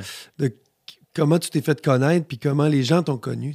Mais puis t'imagines, c'est que quel cadeau que de continuer à avoir du Paul McCartney aujourd'hui, Ben oui. tu sais, parce Ah que oui. sinon tu fais, hey, s'il, s'il avait juste arrêté, puis il y a plein de tunes qu'on n'aurait pas eu, tu sais. C'est ça, Moi, comme- Band on the Run, je me dis toujours que si elle était sous la bannière des Beatles, ce serait reconnu comme étant une des une de leurs plus Ouais, grandes. ouais, c'est dans- tu sais, dans les grandes tunes. ouais. God, Quel track exceptionnel. Ben oui, puis tu sais, il, a- il a fait dans ses albums solo, il a fait des grosses patentes, Oui, là, vraiment, tu sais, puis même jusqu'à jusqu'à qu'à récemment, là, dans les années, euh, mettons, début 2000, mi, mi- peut-être 2004-2005, il avait fait un disque avec Nigel Godrich, là, qui réalisait les albums de Radiohead, entre autres, puis plein, plein de disques, puis tu sais, il y a des super tunes là-dessus, là, vraiment.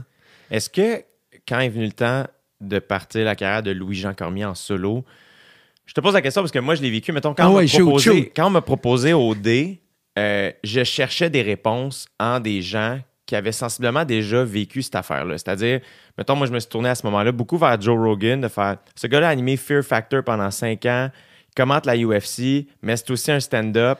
Tu sais, Ben oui. Fear Factor, les gens mangent des, des squid, tu sais, genre des, des- des scorpions, puis Ben oui. des affaires qui n'ont pas de style de bon sens, ça. Mais il, il continue d'être un humoriste qui fait ses affaires, puis il semble être respecté par la, commu- la communauté humoristique, tout ça.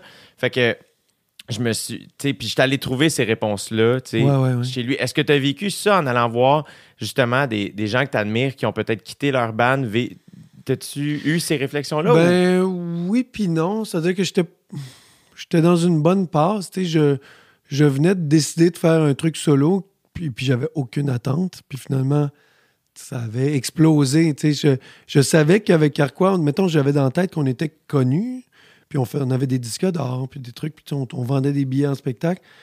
Puis là, finalement, je, je vois l'ampleur de- d'un projet solo, parce que il y a ça aussi. le projet solo versus un projet de band, c'est que le, band va toujours rester comme une, une bébite à cinq têtes qui est peut-être des fois un peu plus dur à identifier pour le, pour le monsieur, madame, tout le monde. Il y a, mettons, le, le bassiste de Coldplay, il peut marcher dans la rue, là, puis faire ses affaires, tout est beau. C'est absurde. Hein? Tandis que euh, un chanteur, Frank Sinatra, c'est Frank Sinatra, c'est lui, il est lui, puis c'est de même, puis on l'identifie. Donc, je savais, je m'attendais à quelque chose de cet ordre-là. Mais là, ça, ça a vraiment explosé. Les, les- les fans de Carquois, il y en a certains qui n'étaient pas sûrs de, de cette direction-là, mais au départ, ils m'ont, ils m'ont, pense qu'ils ont vraiment suivi la- le projet solo. Au moment d'accepter de faire la voix, tu sais, euh, d'être coach à la voix, je- on, avait, on était déjà disque d'or, j'avais remporté comme quatre Félix avec le, le 13e étage. J'étais bien, j'étais comme, OK, cool. Mais là, j'ai pogné un deux minutes quand j'ai fait la voix, puis ça va, ça va t'intéresser, je pense, c'est que euh, c'est que tu as l'impression, parce qu'on vit dans un microcosme un peu, tu sais, on a l'impression que les, les fans de musique, c'est les 8 millions de personnes au Québec, puis le- les fans, tu les gens qui te connaissent puis qui viennent te voir dans, le- resto, même dans le temps de Carquois, ah, ça c'est monsieur, madame, tout le monde, mais c'est pas ça, tu. Puis il a, a vraiment fallu que je fasse la voix pour comprendre ça. Le zoom out de moi qui, qui a l'impression d'être connu puis qui se fait justement aborder dans les restos, ben du jour au lendemain, il y a des gens, il y a des milliers de personnes qui disent Who the fuck is Louis-Jean Cormier, tu sais, Yeah. qui va être à la, qui va être coach à la voix, puis c'est qui lui, puis on s'en fout, etc. Puis je suis comme ah wow, ok. J'étais pas, j'étais pas blessé de ça, j'étais comme intrigué. Mais oui. Puis quand j'ai rencontré, mettons, le public télévisuel, on va dire ça de même, parce que là, tu deviens connu là, vraiment du jour au lendemain, parce que tu es devant 3 millions de Ouais, puis personnes. là, la tous voix, c'est next. Ouais, puis là, c'est comme on va faire un sketch dans le bye-bye. Puis C'est ça. Ça- Là, là, là, tu, là, c'est ça. Là, tu prends le pouls de OK. Donc, finalement, sur 8 millions de personnes, il y a peut-être 150 000 personnes qui sont curieuses de la musique des Québécois. Puis, euh, puis il faut vivre avec ça, il faut l'accepter. Donc, ça m'a, ça m'a tellement nourri. Ça m'a nourri, là, là, puis probablement que ça revient au même que le gars dont tu parlais tantôt, Yeah. Rogan, qui, qui vit, euh, qui a vécu ça, puis toi, tu as vécu ça aussi, c'est sûr. Mais c'est drôle que tu parles de ça parce que euh, moi, quand, quand je me suis fait proposer au D, je suis retourné écouter des entrevues que tu avais données à cette époque-là. Ah oui, hein? Parce que je me souvenais que tu avais parlé de ça. Tu sais, autant quand Ouais, tu as ouais, accepté la voix que lorsque tu as quitté. Quitter, ouais. Tout ça, euh, je- parce que j'ai- ça m'a aidé. Un Matt Olobowski m'a aidé aussi Oui, par la bande. ben oui. Quand, De- D'avoir traversé ce rouage-là. Absolument. Euh, indemne. On va, on- des fois, on a ces, ces genres de qualificatifs-là. Je veux dire, c'est pas, euh, c'est pas euh, un, un genre de labyrinthe là, euh, avec des monstres. Là. C'est, c'est faire un show de TV. euh, mais effectivement, il y a des gens qui vont tout de suite être étiquetés, puis il y en a d'autres qui vont, ils vont s'en sortir. Ouais. Moi, je pense que je fais partie de ceux-là. Puis toi aussi, je pense que tu es comme un peu. Les gens vont toujours apprécier ta, ta personnalité. Ça a peut-être, rapport avec le- la personnalité puis, puis le charisme, tu sais. Je pense aussi que c'est de la manière que tu abordes ces projets-là, j'ai l'impression. Ouais. Moi, euh, le- je le répète souvent, mais le conseil, je pense, qui m'a le plus aidé à cette époque-là, quand on m'a offert au dé, c'est mon père qui me dit un mauvais projet peut pas, peut pas détruire une bonne personne. Comme Ouais, si tu le fais en étant toi-même, ça peut ne pas fonctionner, mais ça peut pas te détruire. Puis je pense qu'après ça, j'ai la chance d'avoir une, cellule familiale très forte Oui. qui fait que ben, je suis moins gêné d'être moi-même, même dans un contexte plus. euh, Ben, c'est ça. Ben, ça- moi, ça, c'est très fort comme, euh, comme, euh, comme ça va être mon nouveau slogan. Mais euh, cette phrase-là, parce que je le dis souvent, des fois, on essaie de comprendre pourquoi, pourquoi un artiste hyper talentueux marche, puis un autre hyper quasiment plus talentueux que l'autre marche pas. Puis, euh, puis tu sais, il n'y en a pas de recette, là, on ne le sait pas vraiment c'est quoi. Ah, Mais il y a des pistes de solutions, puis il y a beaucoup, beaucoup de ça, c'est la, la personnalité, c'est comment tu es, comme ton attitude versus, versus la vie, versus le, le métier, puis le, puis, le, puis le charisme. Tout ça est un peu mélangé.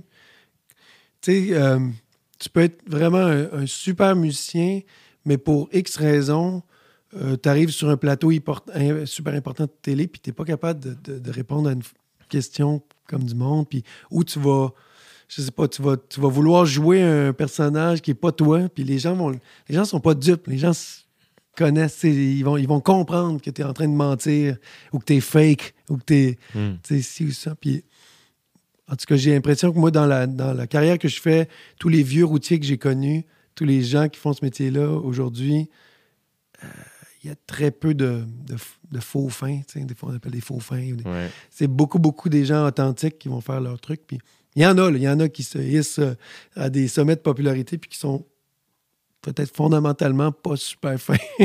Mais la, la grande majorité, parce qu'ils ont une personnalité qui est, qui est, qui est, qui est attachante, euh, qui est pas gênante. Les gens viennent nous parler. Il faut, faut savoir aimer le monde aussi. Là. Mhm. Euh, mais bon, je mélange un peu trop d'affaires dans ma réponse, mais il y a quand même ça. Je pense qu'il y a, il y a la, la personnalité. Tu sais, tu vas, mettons, euh, demander à Robert Lepage, mettons, il va monter sur, euh, chercher un prix, tout ça. Il, il va pas juste dire Ouais, merci, cracher à terre puis s'en aller. Tu sais, il, il va sûrement sortir trois, quatre phrases qui, qui vont te rester en tête. tu sais. Il y, a, il y a ça aussi, c'est savoir prendre l'occasion, savoir profiter de la tribune qui nous est allouée pour, euh, pour dire de quoi d'intelligent. Ouais. Ouais. C'est c'est quelque chose. Comment ça justement, toi qui pensais avoir une tribune, mettons euh, très grande, puis finalement voir cette tribune-là pas arrêter de grandir, euh, est-ce que ton rapport à cette responsabilité-là euh, s'est modifié avec le temps? Ouais, ben en fait, c'est que tu décides ou pas d'y accorder de l'importance, tu sais. euh, Peut-être par rapport, mettons, à des sujets qui sont plus grands que le simple fait de faire de la musique. là. Je, je dirais comme, mettons, le, le mot activiste, c'est un mot super fort. Si tu décides de- d'y aller puis d'être activiste, là, peut-être que tu joues dans une zone un peu glissante. Ça peut, les gens peuvent peut-être finalement plus, euh, comment genre, plus voir ton, tes chansons du même œil ou Mhm. vraiment euh, faire appel à toi juste pour parler des sujets sociaux, etc. Comme il y a des gens qui vont faire carrément des carrières en musique, mais euh, engagés politiquement parlant, tu sais, comme le Colocas dans le temps, c'était un band engagé, c'était un band Ouais. qui défendait des trucs, puis Rage Against the Machine, c'est la même chose, puis c'est cool parce que là, ça mélange une direction artistique avec...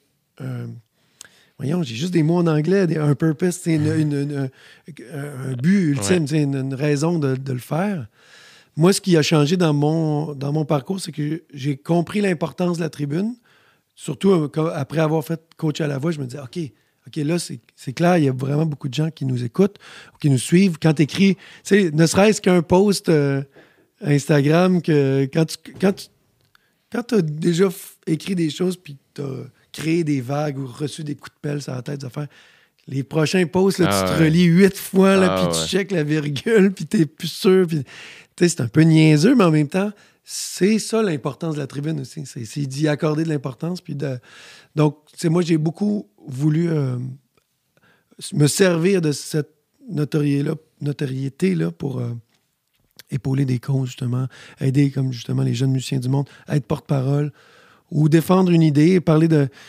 Tu sais, comme récemment, mon père est décédé, j'ai fait un album sur le deuil, puis quand j'en parle, les gens m'écrivent, ça me fait tellement du bien. Tu sais, ton entrevue avec Jean-Philippe Vautier, ça- a tellement été le fun. Puis, bon, mais ça sert à ça, tu sais, ça sert aussi à ça, de, de pas juste euh, parler de sol majeur puis do mineur, tu sais, puis de dire, OK, ça- la chanson, ça sert à. C'est comme thérapeutique, des fois, ça peut m'aider, moi, à traverser telle affaire, comme ça a aidé ma mère à traverser le deuil de mon Ouais. père. Comme ça. Oui, oui, vraiment, tu sais, vraiment. Là, c'est le fun parce que tu touches à une raison d'être encore plus forte. la, musique peut servir à quelque chose. C'est c'est intéressant. C'est pas juste du divertissement. Je le sais, ça, depuis longtemps. Mais. euh, ben, il y a bien des gens qui ne le savent pas. Il y a des gens qui, nous trouvent euh, chanceux d'avoir des subventions, puis faire des affaires, puis qui s'en foutent de que, que Philippe B ou euh, Stéphane Lafleur aient de la misère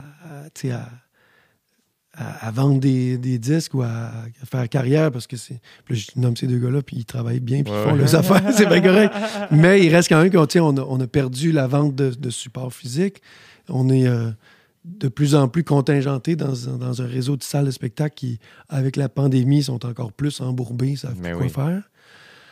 Fait que, les, les- les- les gens qui crient au têteux de subvention, ils se rendent pas compte des fois à quel point la, la culture, c'est important. Euh, ça peut changer, euh, ça peut faire du bien autant que ça peut euh, nous représenter à l'étranger. Ça peut faire rentrer des sous au pays. Si on y va juste économiquement parlant, les, les- les tournées de spectacle à l'étranger, ils font rayonner le, le- le- le Québec au complet. Puis, Mhm. je sais pas. Mais c'est aussi que la, je pense que la, justement la culture, c'est plus flou. Comme. Je sais pas, dernièrement dans mes réflexions, il y a beaucoup ça. Puis là, peut-être aussi que c'est complètement des réflexions de gars confortables et chanceux. là, mais je trouve que l'humain on, on- on- c'est- est tombé plus que jamais deuxième. Puis c'est l'argent avant. ouais. qui fait en sorte que ben, s'il n'y a pas de profit, on ne voit pas ce que ça fait. Mais quand, quand on réalise la détresse humaine, c'est quand même, il faut, faut, faut remettre l'humain au devant. Puis je pense que c'est là où la culture, la culture nourrit l'humain. La Ben culture oui. accompagne l'humain autant dans la célébration que dans les deuils, que de, de- de plein de manières euh, variées et weird. Euh, puis on n'a pas besoin tout le temps de comprendre, mais je pense que c'est c'est là l'importance de, aussi de faire rêver des kids, faire rêver un kid. Tu sais, Ben il y a des kids qui habitent à, à Sept-Îles et autres lieux à des heures de Montréal qui font Ah, quoi, je peux faire de la musique? Il l'a fait, lui. Il ouais, l'a moi, fait, là, ouais, tu sais, ouais, euh. Euh, je peux. euh, je peux- puis- fait qu'il y y, a- il y a tout. Ça, c'est un exemple parmi tant d'autres, mais c'est faire rêver les, les- les kids. Puis par la suite, ça fait en sorte que ben, on nourrit notre futur, on nourrit notre. tu sais, n- Nous autres, on nourrit notre peuple. Il y a quelque chose de grand là-dedans. tu sais, Cette idée-là est grande. Puis des fois, c'est. euh, c'est trop flou. C'est trop flou pour le commun des mortels, puis c'est un côté capitaliste, c'est de voir de pas se rendre compte que Jean-Sébastien Bach était subventionné par le roi, tu sais, puis de pas d'avoir oublié que Beethoven c'était des commandes là, c'est toutes des commandes. Stravinsky aussi, tu sais, puis, puis c'est des, des, des, des, des troupes de danse, des fois c'est des grands ballets qui faisaient des œuvres, puis le Tchaïkovski, on va te demander d'écrire, tu sais, euh, Casse-Noisette, peux-tu nous faire Casse-Noisette? Trois, quatre, tu sais, c'est... C'est malade. Fait que je pense que la, la culture, c'est, ça doit venir aussi de. Ça doit être comme plus démocratique, ça doit être plus social, ça doit être plus. euh, euh, on se rend pas compte à quel point que c'est, important pour l'identité. C'est probablement la, la plus grande source de, d'identité. Mettons, qu'on mettons que c'était palpable, l'identité. Là, ben, dans Gilles Vigneault, il y en a en tabarnache. Ouais, il y en a pas mal. Ouais. Puis, puis ça, ben, ça se promène ailleurs. C'est comme une espèce de drapeau. Ça, ça va se promener ailleurs. Les gens vont, vont y goûter ailleurs. tu sais. Enlève du jour au lendemain toute la musique du Québec. Mais même, je pense qu'il faudrait, pour faire l'exercice, vraiment, là, pour faire comprendre aux gens à quel point on, on vit de tout ça, en fait, qu'on a besoin de ça, c'est d'enlever la musique at large là, sur la planète. Tu sais, comme, au lieu de la journée de la culture, on devrait l'essayer, la journée pas de culture. tu sais, euh, Oh my il n'y a pas de musique, là, zéro, il n'y a rien. Puis pas de Beatles, pas de Madonna, pas de rien. Tu sais, les gens, ah, ah, tu, peux pas. euh, Il y a quelqu'un qui dit à l'inverse que les, les- le système de santé devrait entrer la culture dans, la- dans les, dans les, les prescriptions. Quelqu'un qui, vit un mauvais, un mauvais coton, euh, une dépression, es-tu es-tu allé voir un spectacle d'humour dernièrement? Ouais. Voudrais-tu aller voir? Moi, je, je t'exige d'aller voir un ballet, un théâtre, puis un show d'humour, euh. Ah, c'est qui qui racontait ça? C'est quelqu'un qui racontait ça sur un podcast, un invité de podcast qui racontait pas ici, sur un, un podcast que j'écoutais. Euh, je pense que c'est euh, ah, l'humoriste. euh, ah, c'est l'américain, j'oublie son nom, hein, j'ai sa face en tête. Eddie Murphy? Doug Stanhope. Doug Stanhope, qui est un humoriste euh, vraiment un fucking solide américain, un peu grincheux, euh, très. euh, il, il- il- il est inconfortable des fois à écouter, mais il est vraiment solide. Puis il ouais, racontait ouais. sur un podcast euh, qu'un. Si je ne me trompe pas, parce qu'il il avait rencontré cette personne, ou peu importe l'histoire, il y avait le, le- un gars, une fille, un couple. Le gars, euh, si je ne me trompe pas, euh, gravement handicapé, euh, va pas bien, tout ça. Et sur le bord de comme quitter. là. Et, euh, et sa blonde est comme, hey, il aime. Je sais pas si c'est lui qui a exprimé ça ou elle qui a eu le flash, comme, on va aller voir Metallica. Il aime Metallica. Ben oui. Et, euh, et il, euh, ils se sont mis à. C'était un peu intense, là, mais à suivre un peu Metallica finalement à tourner parce que ça l'aidait tellement. Ah fait, oui, ben, ça lui donnait de, Ouais. De l'énergie puis de l'espoir. puis de- Ouais. Ben oui, mais c'est sûr que c'est ça. Là. Puis on fait, ben, on va, on y va, on y suit. On les suit, c'était sa prescription. C'était littéralement sa prescription. ouais, c'est malade. C'est space, là. Mais je, je pense vraiment que ça joue un rôle. Tu sais, moi, le le nombre de. À travers le temps, là, de, de gens qui m'ont écrit des messages comme quoi il était. Il y avait des idées suicidaires, tout ça, puis que finalement, telle ou telle chanson l'avait sauvé ou la- lui avait fait, mettons, ouvrir les, les yeux. Euh, des gens, des, des- des- des mamans qui me disent que ma fille, euh, elle vraiment, elle vient de sortir de sa dépression quand elle a entendu euh, la chanson L'au-delà ou quelque chose. C'est comme, wow, OK, c'est ça. Ça, ça fait tellement plaisir à recevoir comme message. C'est. Encore une fois, je reviens sur l'idée qu'il y a une vocation. Il y a, il y a plusieurs vocations à la, à la musique et à la culture. Eh oui. Ouais. Puis quand tu parles du, du deuil de ton père, est-ce que en, en créant, est-ce que Walking In dans cet album-là, tu savais que c'est ça que tu t'en allais faire ou c'est ça qui est sorti? Ben là, concrètement, là, j'avais. euh, j'ai eu cette excellente idée de prendre deux ans de sabbatique avant la pandémie. fait que tu sais, ça fait longtemps que je regarde dans le vide. Là. Puis, euh, Pourquoi, eh, pourquoi deux ans? Ben, en fait, ça, ça a duré. ça- L'idée, c'est de prendre une année sabbatique. Puis finalement, j'étais j'étais bien. Puis j'ai. Puis j'avais aussi. Bon, les gens qui me connaissent vont dire Ouais, ton deux ans de sabbatique, c'est pas si vrai que ça. C'est que j'avais accepté de faire une musique de film il y a très longtemps, mais le, le rouage du, du financement du, du cinéma Mm. québécois fait en sorte qu'ils ont eu leur financement en plein milieu de, la, de ma première sabbatique. Ça fait que j'ai fait OK, je vais, je vais sortir pour faire ça. Puis je vais revenir en sabbatique après. Puis quand tu dis en sabbatique, c'est C'est rien, là. Pas, Pas de, spectacle, pas de. oh, La, la- la vraie chose que j'ai faite, c'est que pendant deux ans, avant le début de la pandémie, j'ai j'ai jamais pris la route pour aller faire un spectacle. J'ai jamais fait ma valise. J'ai pas fait de show. Mais tu vas au studio. Tu Je joues. vais au studio, je, je compose des chansons, mais c'était aussi pour ça. là. la sabbatique, c'était aussi dans le but de m'inspirer. Mais j'ai carrément piné une map monde dans la cuisine, puis j'ai dit à mes deux enfants vous choisissez chacun une destination, puis on va, on va partir en duo. On Ouais. part pas en, en famille, on part genre père-fille, père-fils. Puis là, on a fait des road trips en Californie, puis dans, en Bavière, dans- en Allemagne, puis tout ça. Puis ça a été vraiment cool.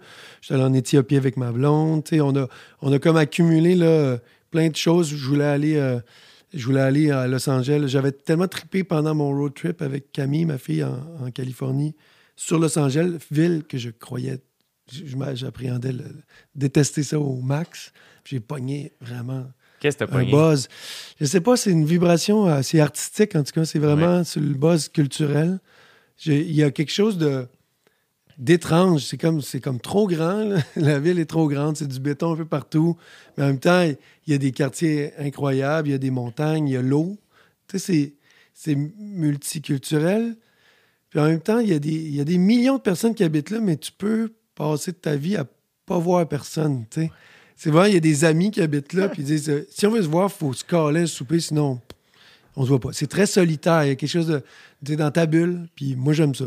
Pour ce, ce genre, mettons, de choses que je m'étais donné à faire, d'aller écrire des chansons, euh, c'était par- c'est parfait. Tu, te promènes dans une des plus grandes villes au monde, puis tu rentres dans un bar, puis il y a il y a genre Daniel Lanois qui jamme avec quelqu'un, puis tu croises des gens, tu sais, tu vois des, des choses que tu as vues dans les films, euh, mais, mais là, tu le vis pour vrai, puis il y a de l'histoire, il y a des fantômes, il y a des fantômes dans la ville. tu sais. Fait que t'as été faire de la musique là-bas? Je suis allé juste euh, composer. Je suis allé composer euh, les chansons de Quand la nuit tombe là-bas. En fait, plutôt écrire, parce que les, les musiques existaient pas mal toutes. Mais là, pour revenir à- au deuil, Ouais. c'est que le, je fais Quand la nuit tombe, je reviens à. Bon, j'avais c'est ça, j'ai pris une sabbatique. Ouais, c'est j'ai fait un long détour. Euh, ma sabbatique finie, je, je Là, fais- mettons, quand fini là, la sabbatique, Ouais. on va revenir au deuil. là. On va y aller je peut-être. rentre en studio pour faire le Quand Ok. la nuit tombe. C'est ça qui c'est ça qui a mis fin à la sabbatique. Puis là, Je t'es-tu t'es-tu excité à ce moment-là? Tu te sens-tu Ah là, énergisé? je croque dans la vie. là, Ouais. là, je suis prêt, là, puis je, je suis en business. J'ai plein de nouvelles tunes, je les trouve bonnes. On fait le disque, on est heureux. Euh, c'est le premier disque que je, sais que je vais mixer parce que là, c'est ça mon côté techno-geek là, qui embarque. Puis qui, que, OK, c'est moi qui vais le mixer, ça va être cool. Je suis excité de ça. Puis, Ça, mettons, euh, qu'on fait une petite Ouais. parenthèse là-dessus. Parce que euh, j'ai- j'ai- ça m'est arrivé là, de, de rencontrer maintenant, je connais plusieurs musiciens, musiciennes Mhm. qui font Ah, mais c'est pas encore mixé, mais ils font écouter les tunes. Puis, puis après que ce soit mixé, des fois, j'entends la différence, puis des fois pas, puis je veux pas euh, insulter personne. C'est quoi, c'est quoi mixer une tune? Ben, mixer une tune, c'est, c'est y donner le- le- le- la dernière assise. C'est comme si euh, tu vas avoir eu toutes les idées, tu vas les avoir garochées un peu sur le rough. Là, puis après ça, tu vas. C'est comme le dernier petit coup de, de ciseau à bois. Là, sais, faire ça vraiment Crisp. euh, crisp puis beau. Puis ouais, c'est comme le dernier vernis. Euh, mais là, c'est un peu. C'est, un peu banalisé ce métier-là parce que c'est vraiment incroyable tout ce que tu peux faire. Tu peux carrément prendre une chanson qui était vouée à être, je sais pas, électropop, puis, puis, puis que ça devienne une chanson de rock alternatif. c'est élastique. Puis surtout en 2021, tu, tu peux, tout ce que tu peux faire avec le son, le mixeur peut avoir une liberté énorme comme tu peux lui demander de juste passer le dernier coup de râteau. ouais, comprends. faire sonner ça égal, bien, large. En général, les gens, ce qu'ils attendent d'un mix, c'est je veux que ça soit plus gros, euh, plus large, que ça sonne euh, mieux balancé. Parce qu'à la base, mixer dans la vie, ce que ça veut dire, c'est balancer. Mettre tous les instruments dans pas, mal, au, pas mal au même volume Ouais, ouais, pour entendre tout. Mais après ça, c'est toute la. C'est toute la trois dimensions que tu peux intégrer là-dedans avec des effets, avec des mouvements, tu sais, enregistrer tes mouvements, la voix s'avance, elle recule, etc. Donc ça devient comme un, euh, un beau jeu, là, tu sais, C'est qui peut carrément changer l'appréciation d'une chanson. tu sais. Mais à la base, il faut que la chanson soit bonne. Des fois, il y a des gens, il y a des, des audiophiles là, qui ont des kits à 90 000 là, puis qui se font triper chez eux, mais ils écoutent des albums de marde qui font juste sonner assez bien. Là, en tout cas, moi, je trouve faut que ta tune soit bonne. Moi, je, moi, je préfère une bonne tune qui sonne mal qu'une mauvaise tune qui sonne bien. Ah, je comprends. Ouais. Je comprends. Mais donc, euh, je reviens à mes moutons, c'est que Yes. avec Quand la nuit tombe, on fait le disque, puis le disque sort, je suis excité, puis, mais en fait, quelques semaines avant la sortie du disque. Le disque est fini. Mon père décède. Je suis comme, ah, OK, ça c'est spécial. Il y a plein de tunes là-dessus qui parlent à mon père, mais d'une façon vivante, Ouais. qui s'adresse à un être qui était encore vivant à ce temps-là. Je fais comme, wow, OK, c'est, ça a comme prémonition un peu étrange. Et là, sans vouloir être indiscret, est-ce que c'était attendu? Est-ce que ça. Non, non, non, non. non. Pas du tout? Non, mais il prenait de l'âge, puis ben, là, ça revient à ce que je te disais sur Fiori. Dans le temps, j'ai- des, des antennes qui sont assez spéciales, puis au fil du temps, j'avais.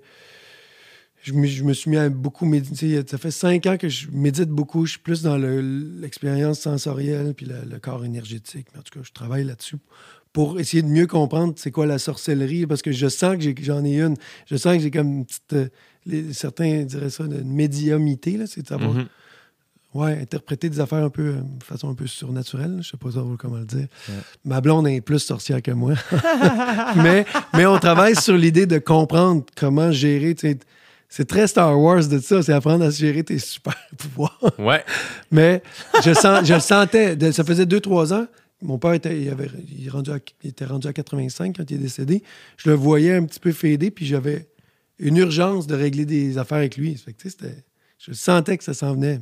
Il, a fait un- il, était, il était en pleine santé, puis il a fait un ACV euh, assez foudroyant qui, qui l'a amené dans une zone où, là, c'est ça, c'était un dilemme entre euh, est-ce qu'on essaie de le sauver, mais il va rester assurément légume toute sa vie. C'est comme emprisonné dans son corps ou euh, laisser tirer sur la plug. Puis...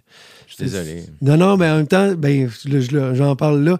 Au moment où ça se passe, t'es sur l'adrénaline, puis tu ah, tu sais, puis j'étais à Halifax avec Martha Wainwright dans un show de télé qu'elle anime là-bas, puis je reçois un appel. Je reçois, tu sais, quand, quand ton téléphone sonne, c'est ton beau-frère, puis là, Ah, plus tard, puis là, hop, c'est ton beau-frère, puis hop, c'est ton beau-frère encore. Tu fais, OK, il y a quelque chose. Ah. C'était ça, tu sais. Fait que j'ai même pas pu me rendre à cette île. J'ai checké les billets d'avion, puis je pouvais pas me rendre à, à temps. Mais c'est des choses qui euh, changent euh, ta vie. Là, arrive, tu sais, le, le disque sort. Malheureusement, mon père n'aura jamais pu l'entendre. Mhm. Puis là, la pandémie frappe. Le, le jour de la sortie, on a sorti le 12 ou le 13 Ouais, je me mars. Je me souviens. En même temps. Puis on choisit de le sortir pareil. Il y a bien des gens qui ont, au moment de sortir, ils ont backé. Ils ont fait non, non, on attend. Mais je suis vraiment content de l'avoir fait parce que on dirait qu'il il, il s'est frayé un chemin. Il les gens l'ont écouté. Euh, il, ben, il- il était sensible, ce disque-là aussi, quand la nuit tombe. Il parle de, de plein de choses. Puis comme je disais tantôt, il y a des chansons qui sont même pas écrites pour la résilience des infirmières, mais que là, finalement, tout le monde capote là-dessus. Puis tout tombe à sa place. Puis des chansons comme genre, En attendant que tout tombe à sa place. Hmm. C'est Oui. on ne peut plus vrai. Fait que, Encore une fois, le, Ouais. que la. ouais, ouais, la prémonition a touché, tu sais, ça. Puis c'est puis c'est le disque. Ce disque-là, ben, en fait, le dernier aussi, mais ce disque-là, c'était dans- chronologiquement le, le- le disque qui comportait le plus de chansons fulgurantes. Donc, je parlais tantôt de chansons qui sont arrivées en 10-15 minutes. Ouais. De tout ce que j'ai fait, même y compris Carquois, c'est ce disque-là, il y a, y a la moitié du disque facilement qui a, qui a été sorti en 15 minutes. Fait que j'étais comme, wow, OK, je, je suis dedans, j'y crois. Ouais.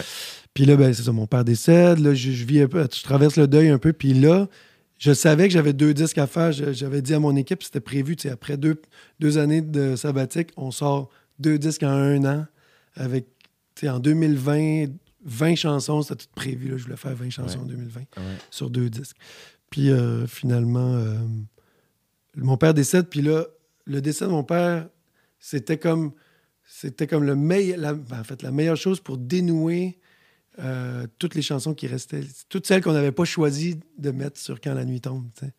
Il y avait tout le temps des trucs en suspens, puis je sais pas pourquoi. Puis je parlais déjà de, de la perte d'un être cher dans des chansons, puis j'étais comme, ah, je comprends pas pourquoi. Puis là, finalement, ah, ok, je comprends pourquoi. C'est vraiment spécial. J'ai vraiment vécu des, des trucs de prémonition assez euh, scary, certains diraient. Mhm. Mais, euh, fait que j'avais, euh, encore une fois, comme tantôt, c'est que j'avais mon sujet. J'avais comme le sujet de l'album. C'est devenu un, album de deuil. Puis j'ai pu finir toutes les chansons très rapidement parce que quand tu as ton, ton sujet, ça va généralement plus vite. Hmm. Fait que voilà. Puis ce disque-là, quand il est sorti, ce disque-là, le, ciel est au plancher, ben ma mère m'a dit vraiment, ça, probablement, ça a pris bien des écoutes avant qu'elle puisse l'écouter sans brailler. Mais elle disait, ça m'a carrément aidé. C'est palpable euh, à- à passer à travers mon deuil, puis à me libérer un peu de, de ça. Mon frère, ma soeur, c'est la même chose. Wow. Là, j'étais comme, Ah, OK, fallait que je le fasse. Puis il est arrivé là, pendant la pandémie. Puis, puis, j- puis j'ai jamais reçu autant d'amour sur les médias sociaux. C'est, c'est plus des commentaires, genre, ton disque est bon, c'est des, c'est des témo- témoignages de 3-4 pages. Ça doit être quand même très émouvant aussi de que ton, ton fils t'aide à traverser ton deuil de ton conjoint. Oui, oui, ben oui, ben oui. Tu sais, il y a quelque Ouais, chose là-dedans. Par de- le biais de la musique, tu sais, euh, il y a quelque chose de beau. Puis en même temps, euh, moi, j'ai pas calculé. Ça, ça, ça se calcule pas. Non, c'est jamais C'est prémédité. C'est ça qui est drôle. C'est ça qui est le fun, en fait. Puis, euh, fait que, voilà. Puis, je- tu sais, là, je vois les gens chanter. On a fait quelques festivals cet été. C'est pas, Mhm. c'est pas la manne parce que j'ai tellement culbuté les horaires de tournée pendant la pandémie que là, la majorité des salles de spectacle, c'est en automne puis en hiver. On ne fait pas trop de festivals cet été.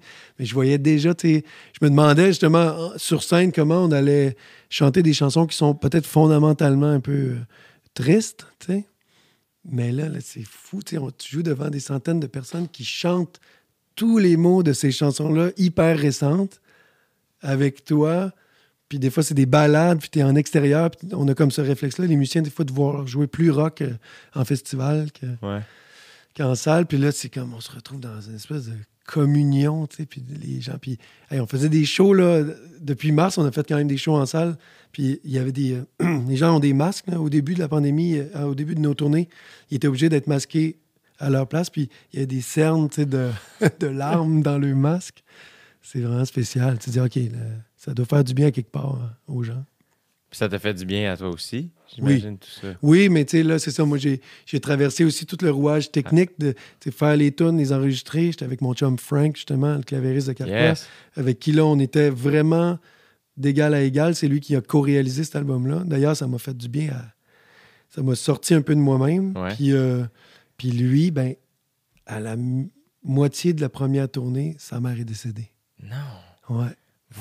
Elle était malade depuis longtemps, mais là, puis elle était jeune. Fait ça, c'était vraiment étrange, qu'on se retrouve quelques jours plus tard. Il est, allé, prendre soin de sa famille, etc. Puis il est revenu tout de suite parce qu'il disait faut que je joue. Faut que je joue pour me changer les idées. Puis c'est, des tunes sur le deuil. mais il m'a dit ça me fait tellement du bien. C'est comme si. Puis ils ont écouté l'album Le ciel est au plancher en boucle dans la famille quand, quand elle est décédée. Puis c'était comme une thérapie eux autres, pour eux autres, pour eux autres aussi. C'est, spécial. C'est du stock, ouais. C'est du stock. Ben, c'est du stock de quarantenaire, là. Je veux pas, euh, je veux pas vous faire peur, les gars. Non, au contraire, on- tu sais, dans le sens où euh, c'est drôle, mais j'ai. euh, tu sais, c'est- ça me- en, ben, en fin de semaine, on a célébré. Je vais avoir 30 ans le mois prochain, mais je vais être à l'extérieur du pays pour. Ben, en fait, je vais être à l'extérieur du Québec pour OD. Fait qu'on a, Ben on a oui. célébré mon 30e ce week-end. Puis, Wow, hey, bonne fête. ben, merci. C'est d'avance, c'est dans un mois. Là, fait Ouais, qu'ils ouais, ok, ouais. surpris. Puis tout Bonne ça. fête puis- en avance. mais tu sais, j'ai la chance d'avoir des amis qui, euh, qui, qui sont humoristes ou des membres de ma famille qui chantent ou whatever. Fait que finalement, il y a eu un espèce un Christy show. Puis, en tout cas, c'était c'était beaucoup de stock. Puis, euh, I guess que c'est très synonyme aussi d'un gars qui fête ses 30 ans. Ou ce que, ben, moi, ce qui m'émouvait ce week-end, c'était de faire quelle chance de- Ouais. d'avoir tout ce petit beau monde-là autour de moi en santé. Ouais. Euh, et c'est- ça me, c'était ça, là. Puis là, les bébés, à co- tu sais, Arrive. Arrive, ah oui. euh, fait que. Ah oui, c'est un mouvement. La trentaine, c'est un mouvement. euh, ben, c'est une décennie qui, qui va vite, là. C'est une décennie qui passe. Puis, puis ce qui est beau de ce que tu dis, c'est que quand tu dis quelle chance, c'est que tu es en train de prendre un moment pour goûter à ça. Là, tu n'es plus dans. T'es plus dans vivre ta vie, tu es dans l'existence. Tu es comme, OK, OK, j'existe. Puis eux autres aussi. Puis c'est écœurant qu'eux autres existent Ouais. aussi. Parce que moi, c'est c'est quelque chose que j'ai peut-être pas assez fait. J'étais dans la fulgurance pendant un bout, puis on travaillait fort. Puis je pense que c'est pour ça aussi que la, la sabbatique m'a autant fait de bien. Euh, C'était. tu sais, Il y a eu des gros mouvements dans ma vie personnelle, séparation, euh, garde partagée, euh, rencontre d'une nouvelle personne, etc. Tu sais, un bout de célibat là, dans Garnotte, là, puis dans Boucan, puis tu sais, c'est vraiment intense, le célibat. Ouais. tu sais de quoi je parle. ouais. Fait que, puis, puis là, la- la- la- l'arrivée d'une nouvelle personne dans ta vie, puis, puis tu prends une sabbatique, puis là, c'est le moment que tu t'accordes pour dire, ah, je, vais, je vais prendre, je vais regarder en arrière. Parce que souvent, on fonce. Tu dois être comme moi, tu fonces, tu sais. Ben oui. Tu fonces, puis tu as tout le temps des nouvelles idées, des Ouais. nouveaux projets. Je vais acheter une maison, je vais faire un studio ici. Ouais. ça n'arrête plus. Puis là, à un moment donné, tu t'alloues euh, l'opportunité de regarder en arrière.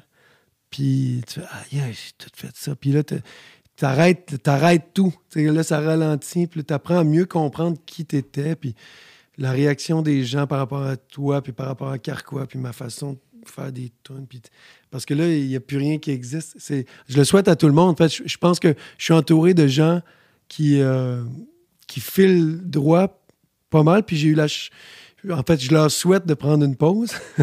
Ils vont se reconnaître. Puis sinon, j'ai eu la chance d'avoir des amis, justement, comme Martin Léon, entre autres, qui est un super compositeur, auteur-compositeur, euh, qui fait de la musique de film beaucoup. Puis lui, il me disait depuis des années faut que tu prennes sabbatique, faut que tu y goûtes, tu sais, ça va être débile, tu vas voir. Ça va tellement te nourrir.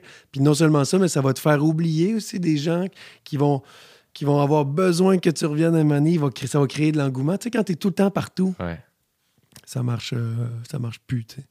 Fait que je l'ai fait, puis euh, voilà. Puis Vincent Vallière a fait ça aussi, il s'est retiré un bout, puis, ça, puis on en parlait à quel point, ah, tu reviens avec un aplomb que tu n'avais jamais eu avant. Tu. T'as joué avec Vincent. J'étais son guitariste, C'est ça. accompagnateur, ouais, ouais. J'ai eu la chance de le rencontrer ici. Ah oui? Quel sweet Ah oui, super, Sweet. super garçon. dude. Ouais, cultivé, c'est un littéraire, c'est un gars qui lit beaucoup, qui, qui a de l'histoire, qui, qui aime, euh, qui aime connaître les choses, là, puis qui aime, euh, qui aime la musique comme un débile. Moi, j'aime, j'aime vraiment ce gars-là. Puis à la base, les gens connaissent pas cette sais, je pense que les gens ont, dit, ah, ben, c'est un, un chansonnier, il fait ses chansons, puis euh, il est super bon dans ce qu'il fait, puis c'est, ça qu'il fait, puis c'est. C'est comme, notre- Bob Dylan, un peu, tu sais. Puis euh, finalement, quand tu es dans un camion de tournée avec lui, tu sais, je me, rap- me, rapporte, reporte au début des années 2000, puis on écoutait de la musique, puis je, je commençais à vraiment à, vivre quelque chose. Avec, je me, premièrement, je pensais que, de façon très chauvine que les gars de Carquois étaient les seuls débiles à, à écouter de la musique non-stop et à se faire découvrir des choses et que j'étais idiot. Puis finalement, avec Valia, c'était une super... Puis c'était dans d'autres branches musicales, puis j'étais comme, wow, ça me nourrit. C'est carrément la tournée de Valière qui m'a fait changer ma façon d'écrire de la musique, puis qui a, qui a fait qu'on a créé l'album Les Tremblements s'immobilisent. Ah ouais, hein? Ouais, Ouais, de cette manière-là. Parce que au même moment, Frank Lafontaine commençait à travailler plus avec les gars de Galaxy, puis Fred Fortin, tout ça. Puis on est arrivés ensemble, on s'est fait Hey, moi, je veux que ça soit plus simple. Hey, moi, je veux que ça soit vraiment plus simple, puis dés- désapprendre à jouer, puis jouer des, des parts. Parce qu'avant, on était trop. On sortait de l'école de musique, on était dans le tapis, là, puis on était quasiment trop, euh, trop habile, trop technique. Ouais. Fait que là, on a fait euh, la, la chanson L'épaule froide, entre autres, là, Ouais. qui, qui a suivi là, toutes les shows de Carquois beaucoup. là. Il y a deux accords, puis c'est une belle mélodie, puis c'est comme Ah. Ça, là, ça- je me rappelle, ça vient vraiment du troc de Vallière. Aïe, aïe. Ouais. Très cool. Ouais. Tu faisais écouter quoi?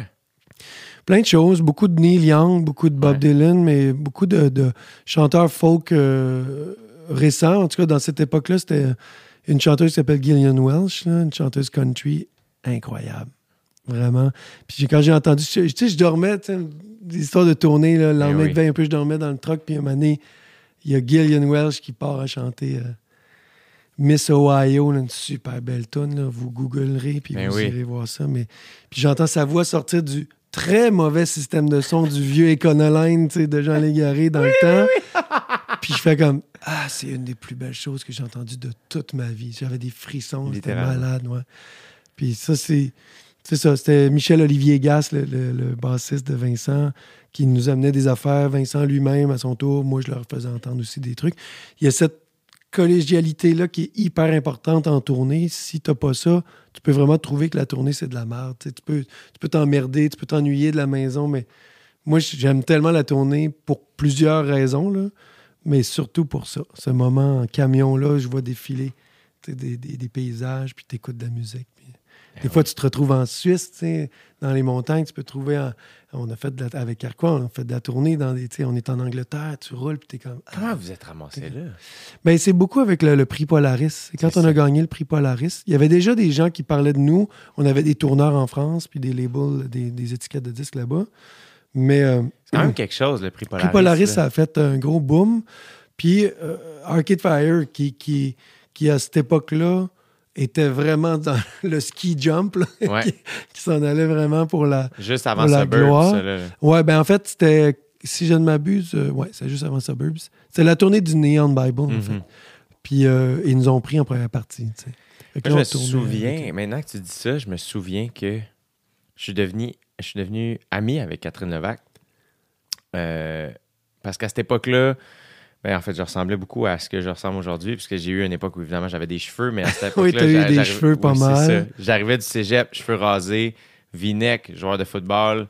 Fait que moi, tout le monde pensait que j'étais un douche et j'en étais un petit peu un. Je pense que j'en suis un peu un. Ben voyons, Euh, de- arrête. ben, de, de- in a good way, là, dans le sens In où, a good way. tu sais, euh, comparativement à Catherine Mais Levac, c'était l'époque, c'était l'époque. c'était l'époque. Et, euh, et donc, tout le monde pensait que je connaissais juste David Guetta ou je sais pas qui. Puis, on était à l'école de l'humour. Puis, euh, ça a été là où Kat, son regard face à moi a un peu changé. C'est quand la veille elle était allé voir euh, sur la place des festivals Carquois et Arcade Fire. Ah oui, oui, pour les 10 ans de Pop Montréal ou quelque chose comme ça. Et euh, moi, j'étais censé y aller. Finalement, j'ai eu un empêchement et donc je n'ai pas pu voir le spectacle. J'étais profondément déçu. Et le lendemain, on- ah, je l'entends parler de ça. Je suis comme, non, t'étais là. Comme, raconte-moi tout. Puis elle est comme, tu sais qui est Carquois et qui est Arcade Fire? Je suis comme, yeah, of course, euh, Carquois, j'étais allé voir. là, là, là. Arcade Fire. Puis là, c'était comme, ah, OK, ça fait que t'es pas si douche. ok, t'es pas si douche dans le fond. Salutations à, Ouais. à tous les douches. Vous m'avez la donné du street cred. Ah oui, c'est ça. On était bons pour ça, nous autres. C'est comment euh, partir en tournée avec Ar- Arcade Fire ou du moins avoir ce. Ouais, ce- on a fait cette- quelques dates isolées, mais c'était quand même extraordinaire dans la mesure où euh, on sentait vraiment que ces gens-là euh, nous aimaient. Il y avait, il y avait un en- un- ben, une envie de nous faire connaître, de, de se servir de leur tribune pour qu'on puisse jouer devant des milliers de personnes. Les connaissiez-vous? Euh, oui, un, un peu. On, on s'était côtoyés par le biais d'amis.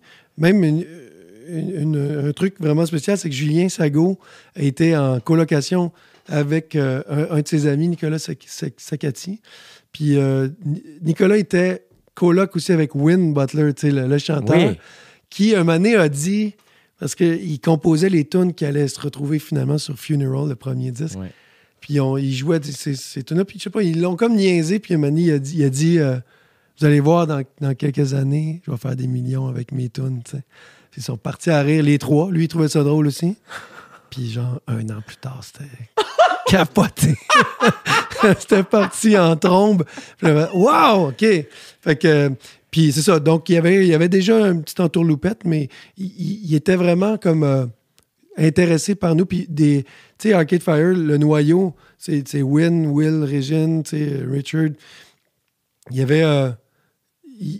y avait, autour d'eux autres, dans les musiciens, comme qui sont peut-être plus, euh, plus sont arrivés après, là, le batteur, entre autres, super fan de Carquois. Donc, les gens nous connaissaient, c'est plus comme des, des gens qui connaissent plus la scène locale, etc. Mais ceci dit, Arcade Fire connaît très bien la scène locale de Montréal. Ben oui, mais- Puis on était, nous autres, dans une certaine ascension. Puis quand on a remporté le prix Polaris, je ne sais plus dans quel ordre, mais je pense que non, c'est.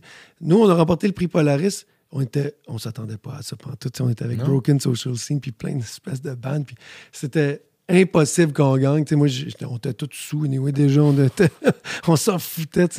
Puis là, wow, ils nous nomment. Puis aïe, aïe, tu sais, là, il faut faire un discours en anglais. On était déjà pas très bilingue.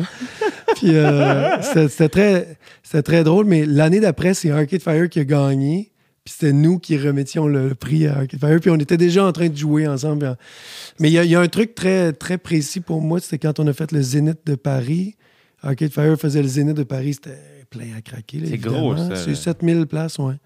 Puis là, nous, on était déjà dans notre, dans notre phase, on veut jouer à Paris, puis on veut jouer plus parce qu'on chante en français. Puis, puis là, on ouvre pour eux autres au Zénith. Et puis là, devant une crowd qui est, qui est déjà attirée par la musique de Montréal, qui est déjà attirée par le rock alternatif.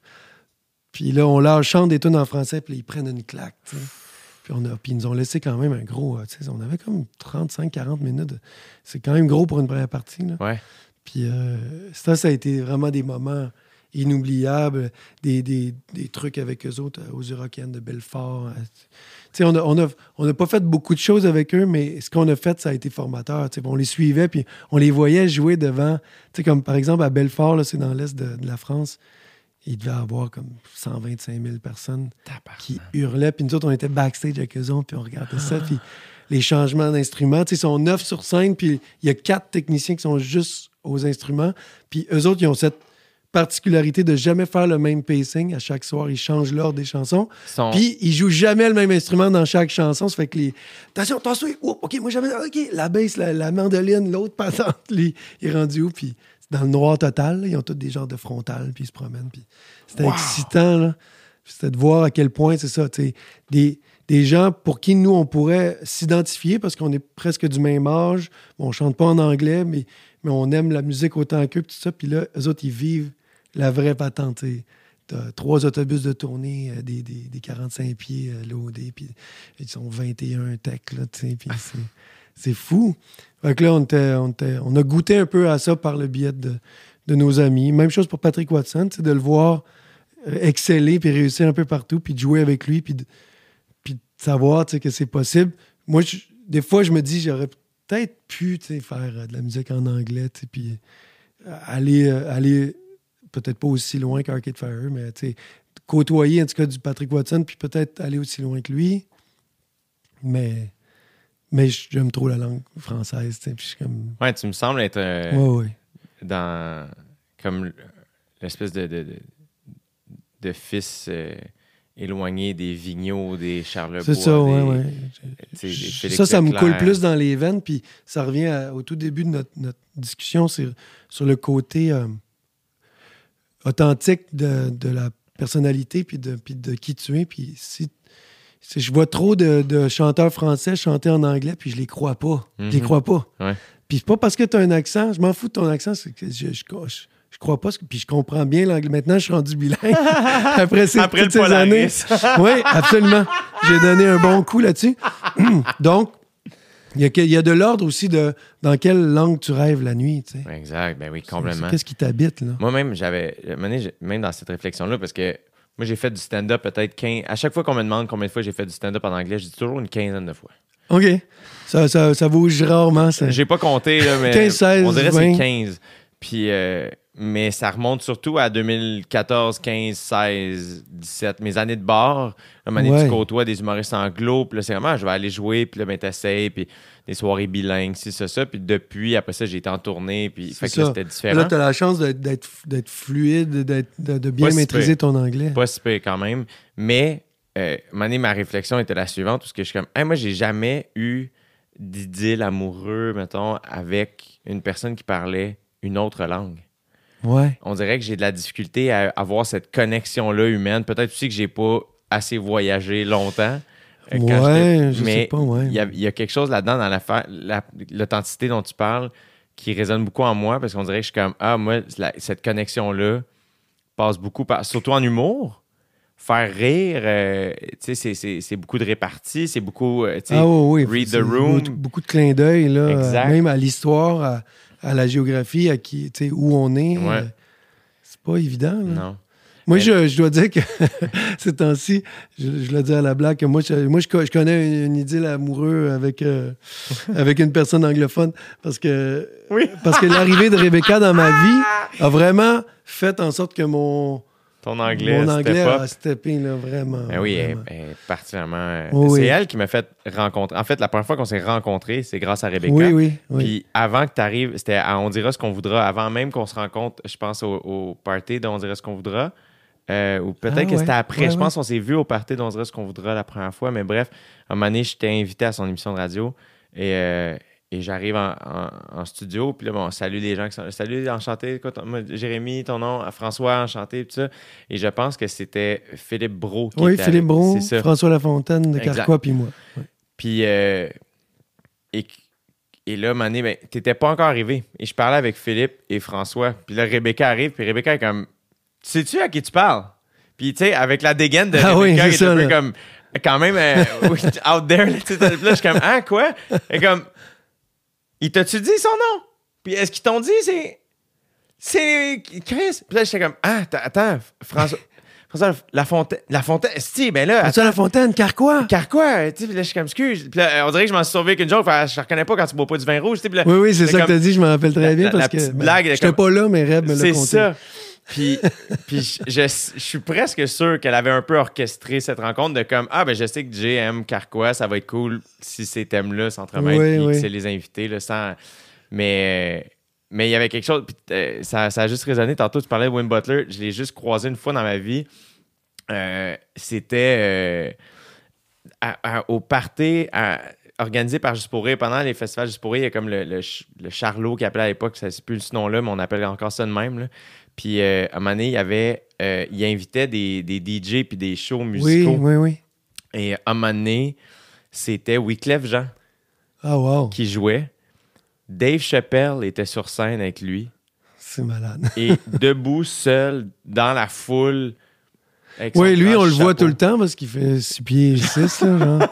Juste Win Butler debout tout seul avec son grand chapeau qui check Wyclef Jean. C'est comme trop, trop intimidé pour aller le voir. Même Patrick Watson, c'est une autre personne que j'ai croisée quelques fois dans ma vie et que je fais.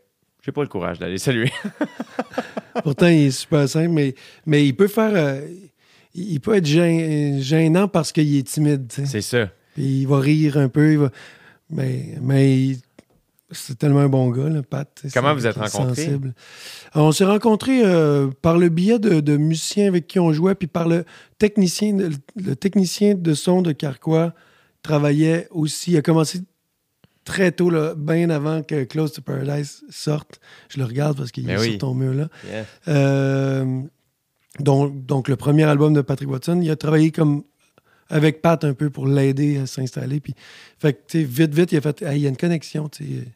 Même chose avec lui, il tournait avec Lassa de Sala dans le temps. Puis, là, Lassa, hey, tu devrais rencontrer Louis-Jean, vous avez comme une connexion. Puis, Pat, euh, ça a été très vite, là, euh, un lien super vite, genre avec François Lafontaine qui est allé jouer des synthés pour lui. C'est vraiment comme une gang d'amis qui se sont imbriqués. Ces, ces musiciens, Mishka, Robbie, sont devenus super proches de nous. Robbie a fait. Robbie joue sur le premier des hommes rapaillés, tu sais. Ah ouais? C'est comme, euh, OK, c'est comme, OK, c'est tout, tout s'installe, puis C'est malade comment il n'y a pas juste le nom Carquatine qui est comme un mix, là, tout ça, c'est. Ah ouais, c'est une grande famille, tu sais, puis on est devenus proches. Puis c'est grâce à, à Jim Corcoran, un moment donné. Jim, il a fait... euh, animait, en tout cas, je pense que ça existe peut-être plus? Ça s'appelait Pour un soir seulement. C'est une émission de télévision dans l'Ouest canadien. C'est En fait, pas dans l'Ouest tant que ça, mais c'était à Winnipeg. Puis euh, il, fait, il, faisait des matchs d'artistes. Puis il a dit, je veux Carquois, puis avec qui vous voulez être? Puis on, se- fait... On se fait un Patrick Watson, on se fait un Carquatson. Mais là, c'était vraiment comme Patrick Watson et Carquois. Puis on montait un show concept pour le show télé. Puis là, on a tellement eu de fun qu'on a fait Hey man, on. On était avec, les, gé- avec, avec Sandy Boutin, le gérant de Carquois, puis Olivier, euh, le, le gérant de, de, de Pat. Puis c'est comme Hey, on fait-tu ça? On fait-tu? On l'a fait quelques mois plus tard ou quelques années plus tard. Wow. C'est le, le- le diffuseur de spectacles de Québec, du Grand Théâtre de Québec, Michel Côté. C'est lui qui a pris comme le, le pari. tu sais. OK, je vous invite, vous faites le, montage au Grand Théâtre, puis vous donnez le show deux, deux, trois jours plus tard. Puis, puis c'était complet, c'est plein à craquer. Puis on a fait, Hey, on le fait deux soirs à Montréal. Puis on l'a fait au Nation. On a fait deux ou trois soirs au National pour ça. Puis c'était enregistré. On a enregistré les shows. D'ailleurs, ces shows-là ont été enregistrés. On n'a jamais rien fait avec. Eh, Chris. Hey, Eh, Chris! là, là, là, j'ai envie d'avoir accès à ça. Ouais, ouais, il faudrait peut-être faire de quoi, maintenant. Très souvent, je retourne voir euh, le moment. Vous l'aviez mis sur Facebook quand tu faisais euh, microphone. Ah oui, Quand Patrick Watson est venu, vous avez fait une impro les deux oui, oui, oui, ensemble. oui, oui. Ouais. Très souvent, je retourne à voir parce que je fais Asti, je ne sais plus où trouver vous deux ou du moins votre gang. Ouais, ouais, ouais. Et cette affaire-là, c'est de la, de la difficulté à saisir que c'est une impro tellement. Ouais, il y a bien du monde qui écrit Ah, c'était tout pré- prévu. C'était c'était- bon, on the spot. Puis non seulement on the spot, mais devant le public avec comme 16 caméras autour de nous autres.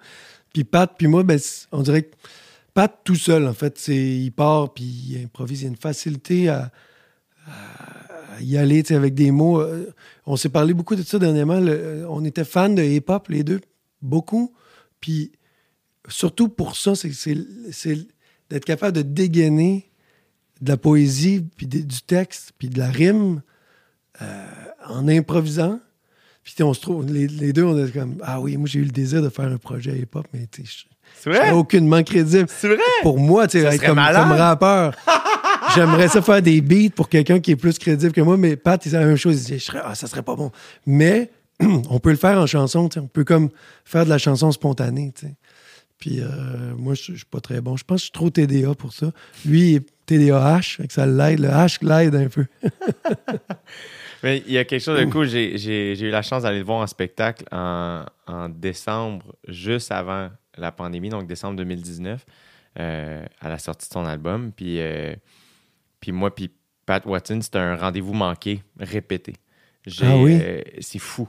J'ai comme eu un karma avec lui de weird. Je sais pas pourquoi aussi. C'est un, c'est un artiste que, moi, quand j'allais au cégep, mon, mo- mon moment cégep, c'est là où on dirait que j'ai commencé à. étudié à Montréal. Euh, puis c'est là que j'ai découvert. J'écoutais déjà de la musique québécoise beaucoup. Ça, mon, mon secondaire, c'était beaucoup via les Cowboys fringants. Mais par la suite, j'ai rencontré des amis. euh, par- je pense à mon ami Thomas, qui est aujourd'hui un gars de son. Mais c'était comme le seul gars qui était aussi en orélette et qui jouait au football. Ah oui, OK. C'était ce dude-là, tu sais. Fait qu'on était deux, c'était nous deux, tu sais. Puis je le liftais.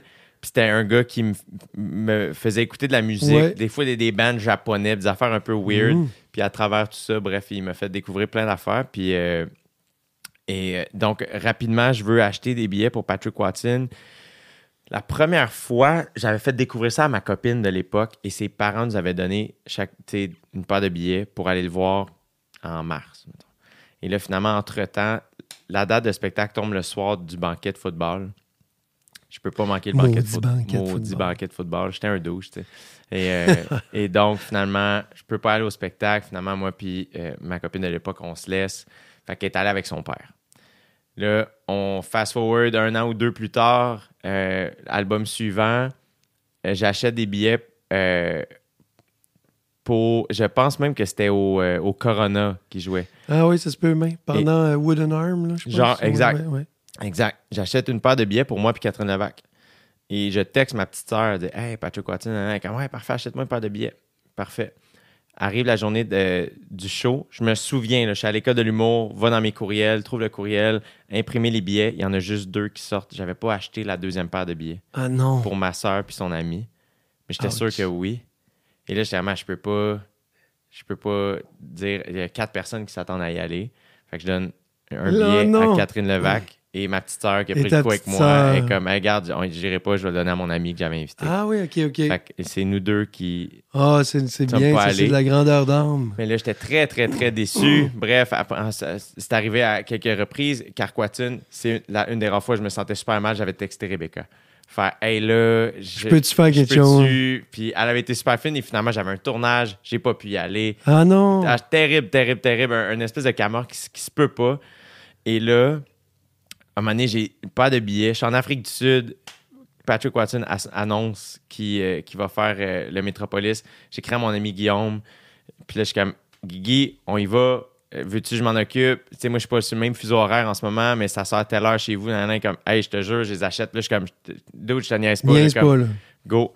Achète les billets, tout ça. Finalement, la journée du show, France Baudouin débarque à mon tournage. Elle me kidnappe, entre guillemets. et Pour je- ton. pour- en direct, de l'univers. mais spécial Nouvel An.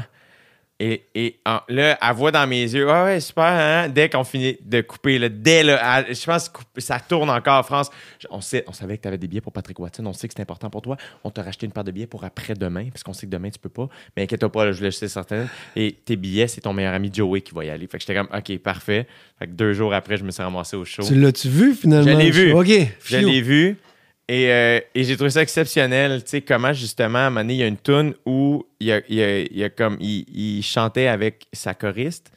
Et normalement, c'est elle qui disait une phrase dans la tune où on sait pas trop. Puis ils n'ont pas arrêté à la tune, mais juste ça. Puis il nous l'a dit comme Oh, j'ai j'ai pas chanté à la affaire, mais sur le B, on, on le reprend juste Ouais, là. Puis ça, il ben oui, repart, ben oui, puis il n'y a ben oui. rien de. Puis on dirait que des fois, ils chantent des tunes tellement tragiques que je sais pas si c'est un réflexe qu'il y a. On dirait que pour euh, rendre ça chill, Ouais, il... il- finit en riant souvent. Ouais, ouais, ouais. ça se faisait rire. Ben, il est content du moment qu'il a eu avec, avec son piano puis avec, la, avec le band. Mais, mais c'est un gars, justement, comme je disais, un peu timide, puis il, va se cacher. On fait tout ça, là, je pense. Moi, c'est la, c'est l'humour aussi qui domine un peu quand je suis sur scène. C'est comme parce que c'est un réflexe naturel. C'est comme, je vais faire rire le monde, là. Après ça, on va, euh, On va je, vais les, je vais les avoir dans ma poche, puis je vais leur chanter des chansons mélancoliques. mais, euh, mais tu sais, tantôt, tu, je reviens long- euh, Yeah. longtemps, là, parce que j'ai j'ai cette idée-là, mais tu disais que souvent, tu vas te booker un spectacle pour l'écrire, finalement, pour écrire des jokes. Puis, puis moi, mon- mes scripts, mettons, de, de show, je, je scripte très rarement les speeches de, de mes spectacles. Puis souvent, les premiers sont comme, hey, je sais pas quoi vous dire, mais je vous, c'est ça qui se passe. Puis tu improvises, puis à un moment donné, t'es, OK, il y a des lignes qui ont bien marché à soir, je vais aller, le lendemain, tu reprends. Puis finalement, il s'écrit tout seul, euh, le show. Mais tu sais, nous autres, c'est parce qu'on a de la musique entre, les, entre Mais le blabla. C'est, c'est, c'est ce que j'aime beaucoup du show de musique. C'est que j'ai l'impression que le, il y a le spectacle et entre les tunes, il y a comme. C'est comme si vous sortez du show puis vous tombez dans la foule un peu avec nous autres. Ça va, guys? Euh, C'est-tu Ah ouais, fun? c'est ça, c'est ça. euh, Ah oui, très cool. hein? la connexion. Ouais, alors qu'en humour, ça se passe un peu moins. Tu sais, euh, dans le sens où ceux qui ont peut-être des numéros qui se terminent clairs peuvent peut-être le vivre entre les numéros. mais Ah oui, ça, c'est parce qu'il n'y a pas de différence, parce que vous, vous tenez tout de suite la. Ouais, puis ça, vous autres, vous, êtes, vous avez un radar à on là, dès le départ, parce que les premiers mots ou les premières phrases que tu vas sortir, c'est là que tu sais si ça va se passer ou pas. Tandis que nous autres, bien souvent, on commence avec de la musique, on parle pas, on le sait pas. Puis là, on sait pas si les gens aiment. Ben, les gens sont, ils ont payé pour être là, ils trippent. là. Mais c'est là, c'est c'est après deux tonnes que tu dis Allô, euh, tout Ouais. le monde, ça, ça. puis là- Je me souviens de Malajube, je les avais revus quand ils ont fait la grosse lanterne en 2015. C'était Oui, un genre oui, de gros un genre de comeback, comeback, ouais. là. Je pense qu'ils ont joué au moins trois tunes, si c'est pas quatre, sans parler. sans Mais parler. il parlait même très rarement. Mais c'était juste drôle de voir. Ça va bien? Après quatre tunes, Ouais, merci. ouais, merci. comme- Ouais, je sais pas pourquoi je voulais demander en même temps. Ça, c'était la folie. bien là, sais. Puis là, il repartait dans la tune. C'était vraiment drôle. C'était- impressionnant de vivre ce, ce genre de comeback-là. Euh, on l'a fait avec Arquois. Là. Un des plus euh, touchants, c'était euh, à la noce, euh, Ouais. le festival à C'est Chicoutimi. le braque. Ouais, on a fait un carquois là il y a quelques années. Puis c'était, tu sais, on était, on a fait une petite répète euh, l'avant-veille, tu sais, pour ça- savoir C'est si tout? c'était, tout. ouais. tout? Puis euh, Vous ouais. saviez pas à chienne, quelque chose? On n'avait pas la chienne parce qu'on quand on a répété, on a fait bon, tu sais, ça rentre bien, tu sais. Puis mais c'était c'est spécial parce que justement, tu es, toujours aussi nerveux de faire un show, mais, mais, mais tu sais que les gens sont plus que conquis. Tu sais, il y avait 5000 personnes dans le, dans le périmètre, puis une heure de temps avant qu'on rentre sur scène, ils ont chanté en chœur des tonnes de Carquois. le public, tu sais, ils ont fermé la musique parce que là, c'est- là, ça chantait. Puis, puis Olivier Langevin était là, il y a plein de monde, plein de bandes qui étaient là, puis il dit, Man, viens écouter. Tu sais, nous autres, on était dans, dans la loge. Ouais. Viens écouter. Puis là, ça chantait là, en chœur, là, 5000 personnes pendant une heure. Ils vont se tanner. puis finalement, non. Puis là, quand on rentre sur scène, ça crie. tu sais. Puis là, OK, on va jouer. tu sais. Puis on, on jouait, puis il a fallu se rendre. On a eu un bon show, tu sais, ça allait bien, puis pas trop de blanc de mémoire. Moi, c'est ça qui m'inquiète le plus, c'est les, les textes, puis les. On a tous des, des carrières ailleurs, puis on a toutes des. J'ai plein de chansons Eh oui. qui, qui- pour mon projet solo, ça fait que ça peut être mêlant. Puis finalement, euh, on se rend vers la fin, puis les gens, ils veulent plus qu'on arrête, ils veulent d'autres appels. Ça fait que là, OK, qu'est-ce qu'on joue? Puis là, il y a quelqu'un qui crie la façade. Ah, on Oh. la façade. Eh oui. OK, cool. Puis là, on commence la façade. Puis je suis que, hey, je m'en souviens plus du tout. C'est Stéphane Bergeron qui se lève. Il arrive avec, il google la façade. Puis là, c'est, ah oui, c'est ce phrase-là, c'est vrai. puis on- Et ça, c'est des beaux moments aussi. Les gens, ils trippent. tu sais, Ils, ils voient qu'on n'est on pas des robots. Là. Eh oui. Ouais, C'est fun. hot, là. C'était super cool. Vous avez. euh, T'as un Christy de beau catalogue. Comme t'as un catalogue très. Tu sais, moi, je me souviens quand euh, Si tu reviens est sorti, tu sais, il y a quelque chose de. C'était ton deuxième album solo. Oui, Euh, les grandes tu sais, artères. Les ouais, grandes ouais. artères. Fait que là, il y a quelque chose de très euh, assumé. Je j'utilise ce mot-là, pas que ça ne l'était pas le premier, mais là, c'est comme Ah ben oui, Louis-Jean Cormier, tu sais. euh, J'existe. Ben, puis moi, tu sais, j'étais un fan de Carquois. Tu sais, comme naturellement, je suis comme, je suis devenu un fan de Louis-Jean Cormier. Puis c'est comme, moi, je suis très fidèle des bandes que j'aime. Ouais. J'aime encore Coldplay aujourd'hui, même si à chaque Ah fois que oui. je réécoute les premiers, je suis comme tabarnak meilleur. que du vieux Coldplay, c'est de la bombe. Mais j'ai lâche pas. Je suis comme, hey, moi, je suis là. tu sais. Puis, euh, mais je me souviens la journée quand, tu sais, c'était c'était le single, si tu reviens, tu sais. euh, Oui. Et, euh, et j'étais comme, aïe, aïe, attends, là, on est ailleurs, là, quand même, là, tu sais. euh, Ouais. Juste les, les, tu sais, toutes les horns qu'il y a là-dessus, euh, Ouais. les instruments. Ouais, j'étais comme, aïe, aïe, là. La chorale, il y a une chorale Oui. d'enfants, puis tout. il y a un fi- c'est un film, là, tu sais. Il y a du bois, puis il y a des affaires, là, tu sais. Je trouvais. Je me souviens, puis c'est drôle parce que j'étais en tournée avec Adib Al-Khalidi à cette époque-là, je faisais la première partie, et on était sur la côte nord. Ah, tiens, tiens, tout est dans weird. tout. C'est weird au bout parce que je pense qu'on était entre Bécomo et Sept-Îles, ouais. si je ne m'abuse. Fait que Puis le, ce disque-là, il, se passe beaucoup là aussi. Il, se par- il parle un peu de route, puis de voyage. Puis... Mais c'est vraiment... euh, C'était vraiment spécial, ça, le- le- si tu reviens là... Parce que quand c'est sorti, il y a plein de monde dont je pensais pas vraiment... euh, euh, leur, leur- mettons, leur, leur fidélité là, envers moi. Tu sais, il y, a des- il y a des gars comme des gars d'Ala- d'Alaclaire ensemble, puis Yeah. des gars de... de c'est comme Karim Ouellette qui m'écrivait à tous les jours, genre, je peux pas ne pas écouter ta- ta- ton single, tu sais, je, je capote Ouais. bien raide, tu sais. Je l'écoute en boucle, puis je suis comme, wow, c'est vraiment spécial. Parce que, en plus, c'est vrai, c'est très Morricone, c'est très Ennio Morricone, c'est très musique de film euh, d'un vieux, d'un vieux euh, western de Sergio Leone. Ouais. Ouais. Puis, euh, mais encore une fois, c'est une tune qui est apparue en 15 minutes, vraiment. Fait que, c'était. Je sais pas, je voulais aller là. Puis, les, les Grandes Artères, c'est un disque. Peut-être pour moi, je le, je, je le vois comme un, disque plus euh, étrange que les autres de ce que j'ai fait. Puis, je l'ai réécouté. euh, j'ai dû le réécouter dernièrement. Je me rappelle. Ah, ben, quand on, allait monter le spectacle, puis je voulais voir, qu'est-ce qui faisait la cote, puis tout ça. Puis, je trouvais donc que c'était. C'était c'était spécial. Ça voyage beaucoup. Il y a vraiment des, des paysages différents. C'est même un peu décousu, tu sais, comme album. Mais euh, il, y a des, il y a des gens qui, qui ne jurent que par euh, des, des tunes un peu sombres de ce disque-là, comme Montagne Russe. Eh Charlotte, oui. Charlotte Cardin m'a dit Moi, je, je veux aller à ton studio faire ton truc au 360, puis je veux qu'on chante Montagne Yo! Russe. C'est- Ouais. malade, là. c'est le fun, ouais. C'est, comme si dans, il y a plein de petites perles dans ce disque-là qui est peut-être, qui est peut-être un peu plus euh, noir ou plus sombre un peu que les autres, mais Mais euh, cool. c'est-tu dans mon. Non, c'est. euh, c'est quoi la tune qui finit en fanfare, là? c'est la fanfare. C'est la fanfare. c'est- fanfare, tu sais, ouais, c'est- ouais. Mais tu sais, ça, là, c'est- aussi, là, on est dans Ouais, un. ouais, dans on un voit les trip, images, euh, on est dans un film, là. C'est Ouais. C'est plus grand que grand, là, tu sais. C'est ce tune-là que j'ai joué à, Port-Neuf avant hier, puis que le gars est venu chanter avec moi, m'aider avec son iPhone. Ouais, c'est. C'était cet album-là aussi que le lancement, tu avais fait un concours, puis il y avait un, un, Oui. un, un dude qui était venu Ouais. la jouer avec toi. Ouais, un concours de, de guitaristes pour savoir qui peut jouer euh, la chanson Jouer des C'est tours. cool en crime, là. Ouais, c'est drôle. C'est un peu très, c'est très ludique, mais, mais j'ai, aimé ça, faire ça. Tu sais, les médias sociaux, là, j'ai vraiment un rapport amour-haine. Personne ne va être surpris de Non, ça. non, Je non. pense que tu l'as toi aussi. Yeah, absolument. Moi, Puis, je, je- euh, je suis rendu plus haine-haine. Plus haine, ouais. Mais c'est même plus haine. c'est- En tout cas, je pourrais t'en parler longtemps. Ouais, ouais, mais, mais non, mais je serais curieux de savoir ce que tu en penses. En tout cas, dans, dans cette époque-là, j'avais eu l'idée de faire des. euh, pendant la tournée du 13e étage, faire des chansons de loge. Puis on était dans Oui, la loge, on était tout le temps dans souviens. plein de loges, puis on chantait. Puis c'était vraiment une belle colonie de vacances, euh, cette bande-là, puis on tripait au Je bout. souviens. Puis, euh, puis là, quand est venu le temps de sortir les grandes artères, euh, je, je me dis, ah, je vais, faire comme, je vais faire comme des cours de guitare pour montrer comment jouer mes tunes.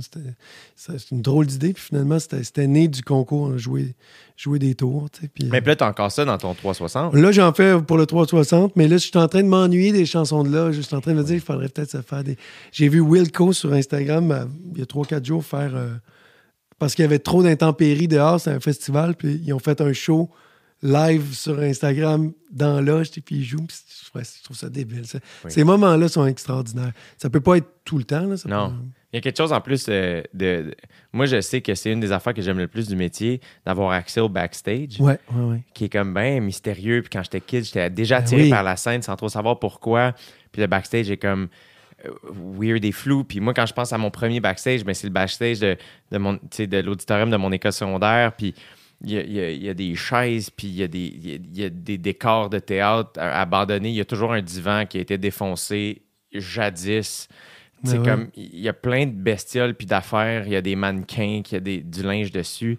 Puis tout le temps comme, aïe, j'ai accès à ça. Il n'y a pas assez de chaises, mais il y en a full partout, curieusement. Là, mais il y a de quoi de cool Ben oui, d'avoir ça, à. Ouais, moi, en tournée, j'aime ça aussi parce que, mettons, quand j'ai fait, moi, j'ai fait le, métropo- le Métropolis une fois dans ma vie avec mon show, puis c'est weird parce que Je sais, Rebecca était allée d'ailleurs. Ah, ça se peut. Oui, oui. ça se peut. Puis je tombais dans la weird semaine où la marquise du Métropolis a été enlevée et celle du MTLUS n'a pas encore été installée. Ah ouais, t'étais dans l'entre-deux. J'ai joué. T'as joué nulle part. J'ai joué nulle part. J'étais inexistant. On était ailleurs dans le temps ce soir-là. Puis mais moi, ça je- devait être cool, ça devait être du triper. Ben, pour moi, c'était quelque chose parce que c'était le lieu où j'avais été voir tous mes bandes préférées. Fait que les shows dont je te parlais tantôt, puis ça, c'était juste ceux que je t'ai nommés ce mois-là, mais il y en a, il y en a, il y en a. Là, à pu finir, j'étais allé voir Lisa Leblanc tout seul au Métropolis. oui, là, ben oui. Euh, En fait, la première fois que j'ai rencontré Safia Nolin, c'était ce, ce soir-là. Je pense que c'était en 2014 Au show de Lisa. au show de Lisa parce que c'était les Franco. Je sais pas, si- en 2013 ou 2014, bref, je m'en vais. Moi, je fais comme Chris, Lisa Leblanc joue. Faut que j'aille la voir, tu sais. euh, puis c'est Dave Bocage qui m'a fait découvrir son album, mais comme je connaissais euh, le hit que tout le monde avait entendu. Ouais, Aujourd'hui, ma vie, c'est de la merde. Euh, Mais Dave, je me souviens, il y avait l'album physique, puis il m'allait passer, me mettre dans mon char, puis comme, écoute-le, c'est vraiment bon. Puis là, ben, whoop, là, tout ça ressort, puis je suis comme, aïe, aïe, je suis pas un cowboy. Puis là, t'es comme, Ah oui. j'écoute quoi, man? C'est bien malade comme album. Ouais. Puis Craft Dinner, puis après ça. C'est rafraîchissant Ah, tu sais, d'entendre ce mélange-là. sais, plein de stock. Puis j'étais comme, hey, moi, je vais la voir en show. Puis j'avais personne pour aller la, voir avec moi. Puis je suis comme, fuck it, j'y vais tout seul. Puis Kat m'avait texté, mon frère JP va être là, si tu veux. Puis je suis alright. Fait que moi, puis JP, on s'était mis. Puis JP était avec Safia. Ah ouais. Fait que j'avais rencontré Safia ce soir-là par le plus pur des hasards. Fait que bref, tout ça était dans ma com- elle psyché. commençait à peine sa carrière. Là. Ouais, elle chantait. Ouais, je pense Ouais. qu'elle venait de faire Granby. Puis je pense que c'est là qu'elle les a rencontrés. Ouais, ouais, OK. Tu Ah. travaillé avec Lisa, ça devait être cool. Ben oui, certain. Je veux dire, c'est, c'était, c'est elle qui est venue vers moi. Elle me disait, Tiens, on- j'aimerais que tu réalises mon, mon disque. Puis elle avait juste comme fait des petits EP ou des petits démos. Puis, tu sais, moi, je vois cette affaire-là arriver. C'est elle est tellement talentueuse. C'est vraiment une des personnes, euh, tous sexes confondus, avec qui euh, j'ai travaillé, qui était dans les, dans les plus talentueuses. là. Vraiment, là. Puis, elle m'a brassé, d'une manière que je que j'ai pas vu venir. J'avais, j'avais mon aide d'aller, j'ai mes connaissances, mon expérience, tout ça, mais elle, elle a un talent brut, puis tu, tu, faut que tu le captes, faut que tu savoir dompter un peu la bête. Un moment donné, on est, on est euh, en train de finir le, finir le disque, on est chez Piccolo, je pense. On- un plus gros studio, puis on est en train de faire... euh, dit, je faisais un bac vocal sur une de ses tunes, je me rappelle plus laquelle. Ouais, mais je m'en souviens. Puis je vois, je sais pas, même pas, je sais que je chante sur Craft Dinner, mais c'était pas ça. C'était pas ça, c'était une autre tune. Je dis, je m'en C'est juste souviens un comme bac. euh, puis là, ouais, c'est ça. Puis je vais, euh, je vais chanter. Puis tu sais, j'ai- fait beaucoup de chorales. Puis je connais mes, mes harmonies, mes notes. Puis, puis je la chante. Puis je suis comme un peu comme. Je suis je suis en business, je trouve ça bon. Puis je rentre dans la régie. Après, puis elle, puis elle me dit retourne le faire, mais avec des balls. Oh! Elle a comme genre 20 ans, tu sais. Je suis comme, ah, ça fait mal, mais t'as tellement raison, c'était trop propre, tu sais, j'avais trop bien chanté. Retourne le faire avec des balls. Puis euh, voilà. fait que je suis comme, ah oui, c'est vrai, t'as une question d'attitude qui est importante dans l'enregistrement sonore puis dans la musique. C'est pas tout, tu sais, d'être bon puis de jouer les bonnes notes, ça prend le. Puis, puis je le savais déjà, mais elle, elle me le remettait d'en face, tu sais. euh, tu peux pas. euh, tu peux pas être Mick Jagger puis chanter droite. qu'il faut Ouais. que tu aies les, majeurs levés puis il faut que tu craches dans la face du monde. Il faut que tu sois un peu raw. Fait que c'est- c'était vraiment le fun de travailler avec elle. Puis des fois, là, elle était au studio dans l'antre du mal en bas, là, puis elle, elle était assise par terre. Puis elle a dit J'ai une dernière. Je pense que j'aurais peut-être une dernière tune. Puis c'est souvent les meilleures quand ça arrive à la toute fin du projet. Ouais. Elle chante Craft Dinner. tu sais. C'était pas prévu pendant tout. Non. J'ai dit, non seulement c'est fucking débile, mais bouge pas. Puis là, j'ai comme placé deux micros là, devant elle, puis j'ai dit, go, tu sais, pas d'écouteurs, rien, tu sais, go, chante là. Puis elle a chanté. Puis après ça, j'ai mis mes écouteurs, puis j'ai fait mon bac vocal. Je trouvais ça vraiment drôle aussi, parce que là, il fallait chanter, euh, euh, on mangera du craft dinner. Puis, puis moi, je viens de Sept-Îles, tu sais. Et moi, ça aurait été du craft dinner. Oui. Craft dinner. Puis là, j'ai- fallait que je- Comment je dis? euh, comment là, il a fallu que je me force. à- parce que sinon, ça, le bac, le bac, il pognait pas. Le jello pognait pas. fallait vraiment chanter. On mangera du craft dinner. Dinner. Le fait, c'est que c'est, euh, ces tunes, c'est des tunes que lorsque je les chante, je sais plus comment les chanter parce que je les chante Ouais. avec, Avec son accent. avec son accent. Puis je fais Ah mon Dieu, mais là, je suis. J'étais allé en direct de l'univers. Appropriation culturelle. Oui, c'est ça. J'étais allé en direct de l'univers chanter du I am.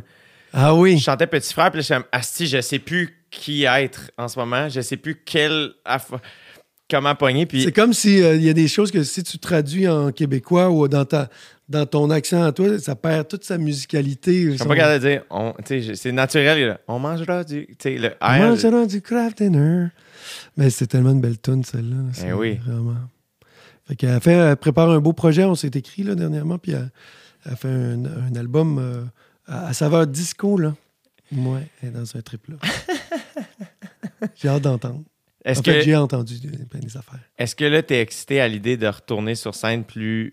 En tournée, justement, toi, que là, finalement, tu as eu euh, comme un deux ans de sabbatique, la, la pandémie, euh, tu sais, la road, comment t'appréhendes Moi, ça? ben, bon, il a goûté, là, tu sais, c'est sûr. On a fait des tournées, euh, on a fait une trentaine, quarantaine de shows, peut-être euh, depuis mars. Puis on a vécu, on a vu toutes les couleurs de zone, on a vu toutes les étapes de déconfinement. Puis au début, il n'y avait pas bien ben d'amour dans, ce- dans cette tournée-là parce que, tu sais, on- le seul resto d'ouvert, c'était le Saint-Hubert. Tu manges de la poule morte dans une boîte jaune à deux mètres de distance dans la loge parce que tu peux pas manger ça. C'était vraiment dégueulasse. Donc, euh, l'i- l'idée, ben, en fait, euh, c'est devenu de plus en plus le fun.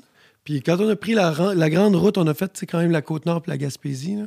Yes. Puis ça, là, là, c'est là, il y avait un feeling d'hôtel, de, de troc, de, on était vraiment dans, dans- plus dans nos pantoufles.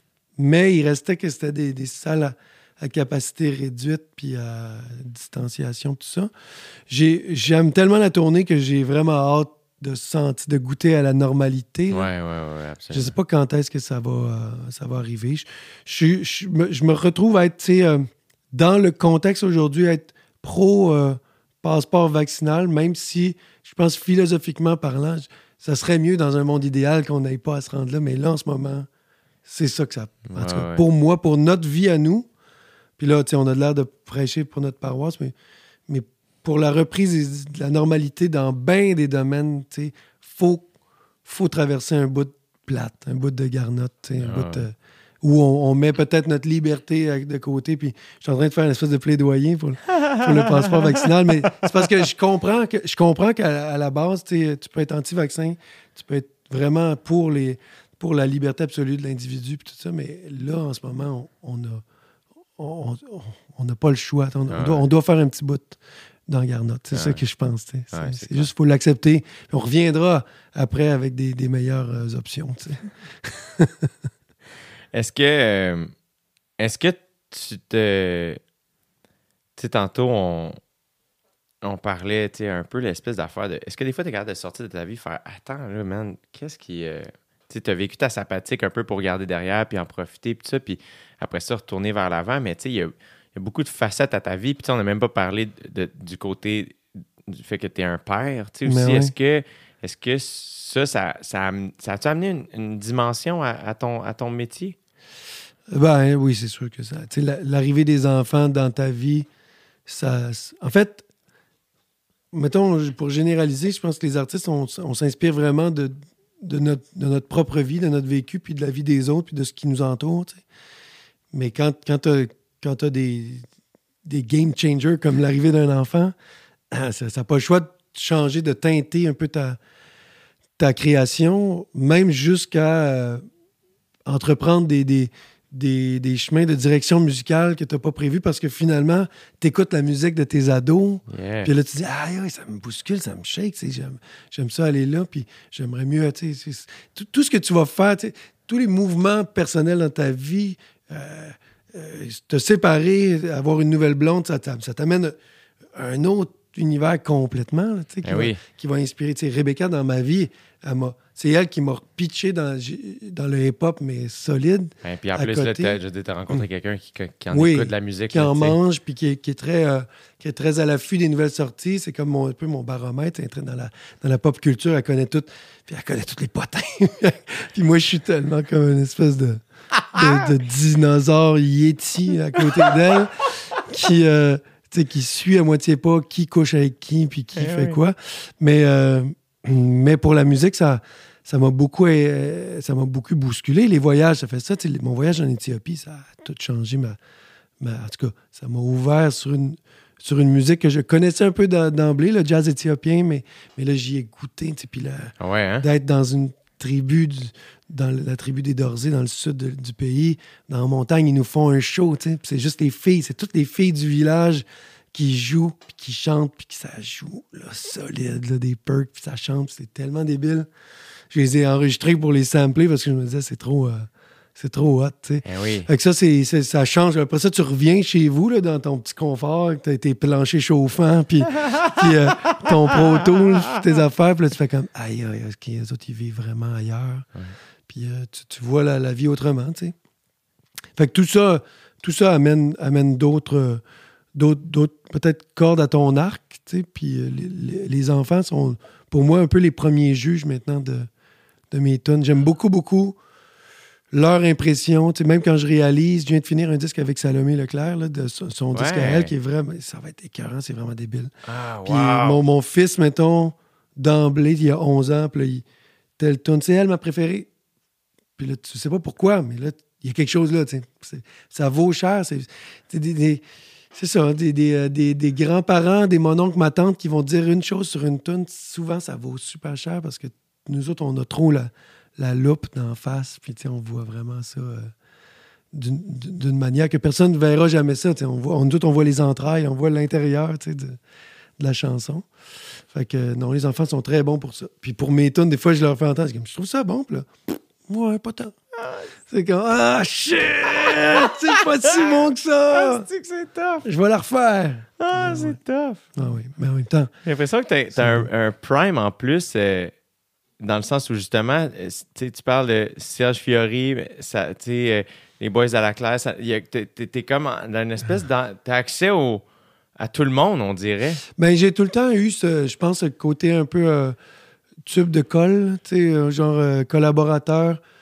Je, jouis, je pense, en tout cas, d'un respect de, beaucoup de mes pères, euh, puis qui est réciproque, là. Mais euh, j'ai toujours aimé ça, faire des. comme jumeler des gens ensemble, L'épopée des hommes rapaillés m'a m'a confirmé que je pouvais rassembler bien des gens ensemble, puis que finalement le courant passe, puis que c'est des, des gens qui étaient peut-être pas prédestinés à bien s'entendre, puis finalement ça, ça devient une troupe. Comme dans le temps de Carquois, les, au tout début de Carquois, là, les gens de mon entourage ils disaient tu vas être le leader, puis c'est toi qui va, qui va faire coller le jello, parce que sinon ça peut partir en sais, Puis... Christy de line-up, en plus, les hommes rapaillés, c'est comme. Oui, oui, Daniel Lavoie, entre autres, qui, moi, qui m'a. qui est une des figures de, de proue, qui est probablement le meilleur chanteur avec qui j'ai, j'ai travaillé, qui est incroyable, ce gars-là. C'est plus grand que nature. Il y a tellement d'histoires sur lui, là, mais une qui est la plus, une des plus belles, c'est qu'on est avec l'OSM dehors sur la place des festivals, puis on fait la symphonie rapaillée, qui était comme un, un melting pot de chansons des hommes rapaillés, mais en formule symphonique. Puis Hey, là, on est rendu là. on est rendu loin là, dans loin, cette euh, étape-là. Puis Daniel Lavoie qui chante euh, Ce monde sans issue, qui est une des plus belles, en fait, pas mal la plus grosse tune de l'histoire de cette, cette épopée-là. Puis il, a, chante sans fausse note une, une pureté, là, de la, la- la super shot. Il nous, no- il nous la met dans la gueule, la toune, puis il sourit, puis il y a une larme qui coule. Il chante, les bras ouverts. Je suis OK, man, ce gars-là, c'est un dieu, Puis il se revire vers moi, puis il me fait un clin d'œil, puis il va s'asseoir. Je suis mon tabarnak. Oui, il est, il est extraordinaire, tu sais, vraiment. En tout cas, plein de beaux euh, personnages comme ça. Puis il y avait notamment euh, Martin Léon, puis Vincent Vallière, tu sais.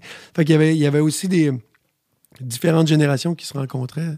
Nous autres, on était les petits, les petits jeunes, Vallière, puis euh, puis a, on a eu du fun à côtoyer ces, ces grands-là, Séguin, Rivard, euh, Hey, compagnie. c'est du stock. Ouais, Quelle belle, je veux dire carrière, parce que je connais Ouais, pas toute ta vie, Ben, je, mais je, je suis vraiment pas à plaindre. Je suis vraiment pas à plaindre, puis je, puis je suis très conscient de ça. Je suis très chanceux dans la vie. c'est hot. Ouais. Ben, moi, en tout cas, tu m'as beaucoup accompagné sans le savoir dans ma vie à moi, dans des moments plus weird. Euh, et euh, à chaque fois que je réécoute ta musique, elle me ramène dans ces lieux-là et je t'en Ouais. remercie profondément. là, ça fait tellement plaisir. Et je remercie évidemment euh, tes acolytes avec qui tu as fait tous ces sons-là pour moi et pour tellement d'autres. Ouais. Je te remercie de ta présence ici parce que c'est ça, je dis à, à ma copine avant d'arriver, je suis comme Chris, Louis-Jean s'en vient à la maison. C'est cool en Chris. Genre, je me trouve chanceux. euh, euh, Fait que je, je, veux- je veux pas te lancer trop de fleurs, mais t'es mon, mon Richard Séguin. Moi, tu comprends ce que je veux dire? Ben sens- oui, mais moi, je voulais, c'est moi qui voulais venir ici parce que Rebecca l'avait. Je suis ton Richard Séguin. Ben, j'aime, j'aime la comparaison parce que Richard Séguin, c'est comme un genre de Bouddha, lui aussi. Là, de- il est vraiment, c'est peut-être le gars le plus calme et le plus euh, posé que j'ai rencontré de ma vie. Mais euh, c'est Rebecca qui avait fait ton podcast puis qui avait dit Hey, j'ai vraiment eu du fun.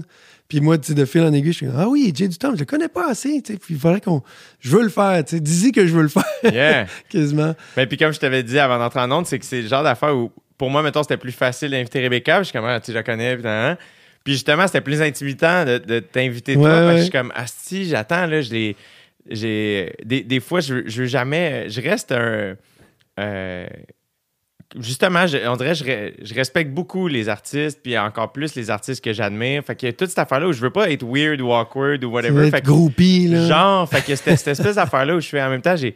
Fait que des fois aussi, c'est des entretiens qui me stressent un peu plus. euh, Ouais, ouais, mais je suis pareil comme toi parce que je quand je reçois des gens, euh, sais, quand, quand- c'est ça, quand j'ai reçu Louis-José au 360, justement, puis je le connais bien, Ouais. mais il me stresse toujours autant. Pat- Patrick Watson aussi peut me stresser, euh, même si on est super proche, puis je sais que ça va finir en niaisant. Mais il y a, il y a ça. Il y a, tu sais, euh, là, on me demande de faire des trucs avec, euh, genre, avec Marjo, puis je respecte full. Marjo, je l'aime full, puis je sais que je vais être comme intimidé, là, il va falloir que je gère ça. Puis pff, pourtant, tu sais, je te parle de Daniel Lavoie, puis c'est comme un, un de mes, mes grands potes.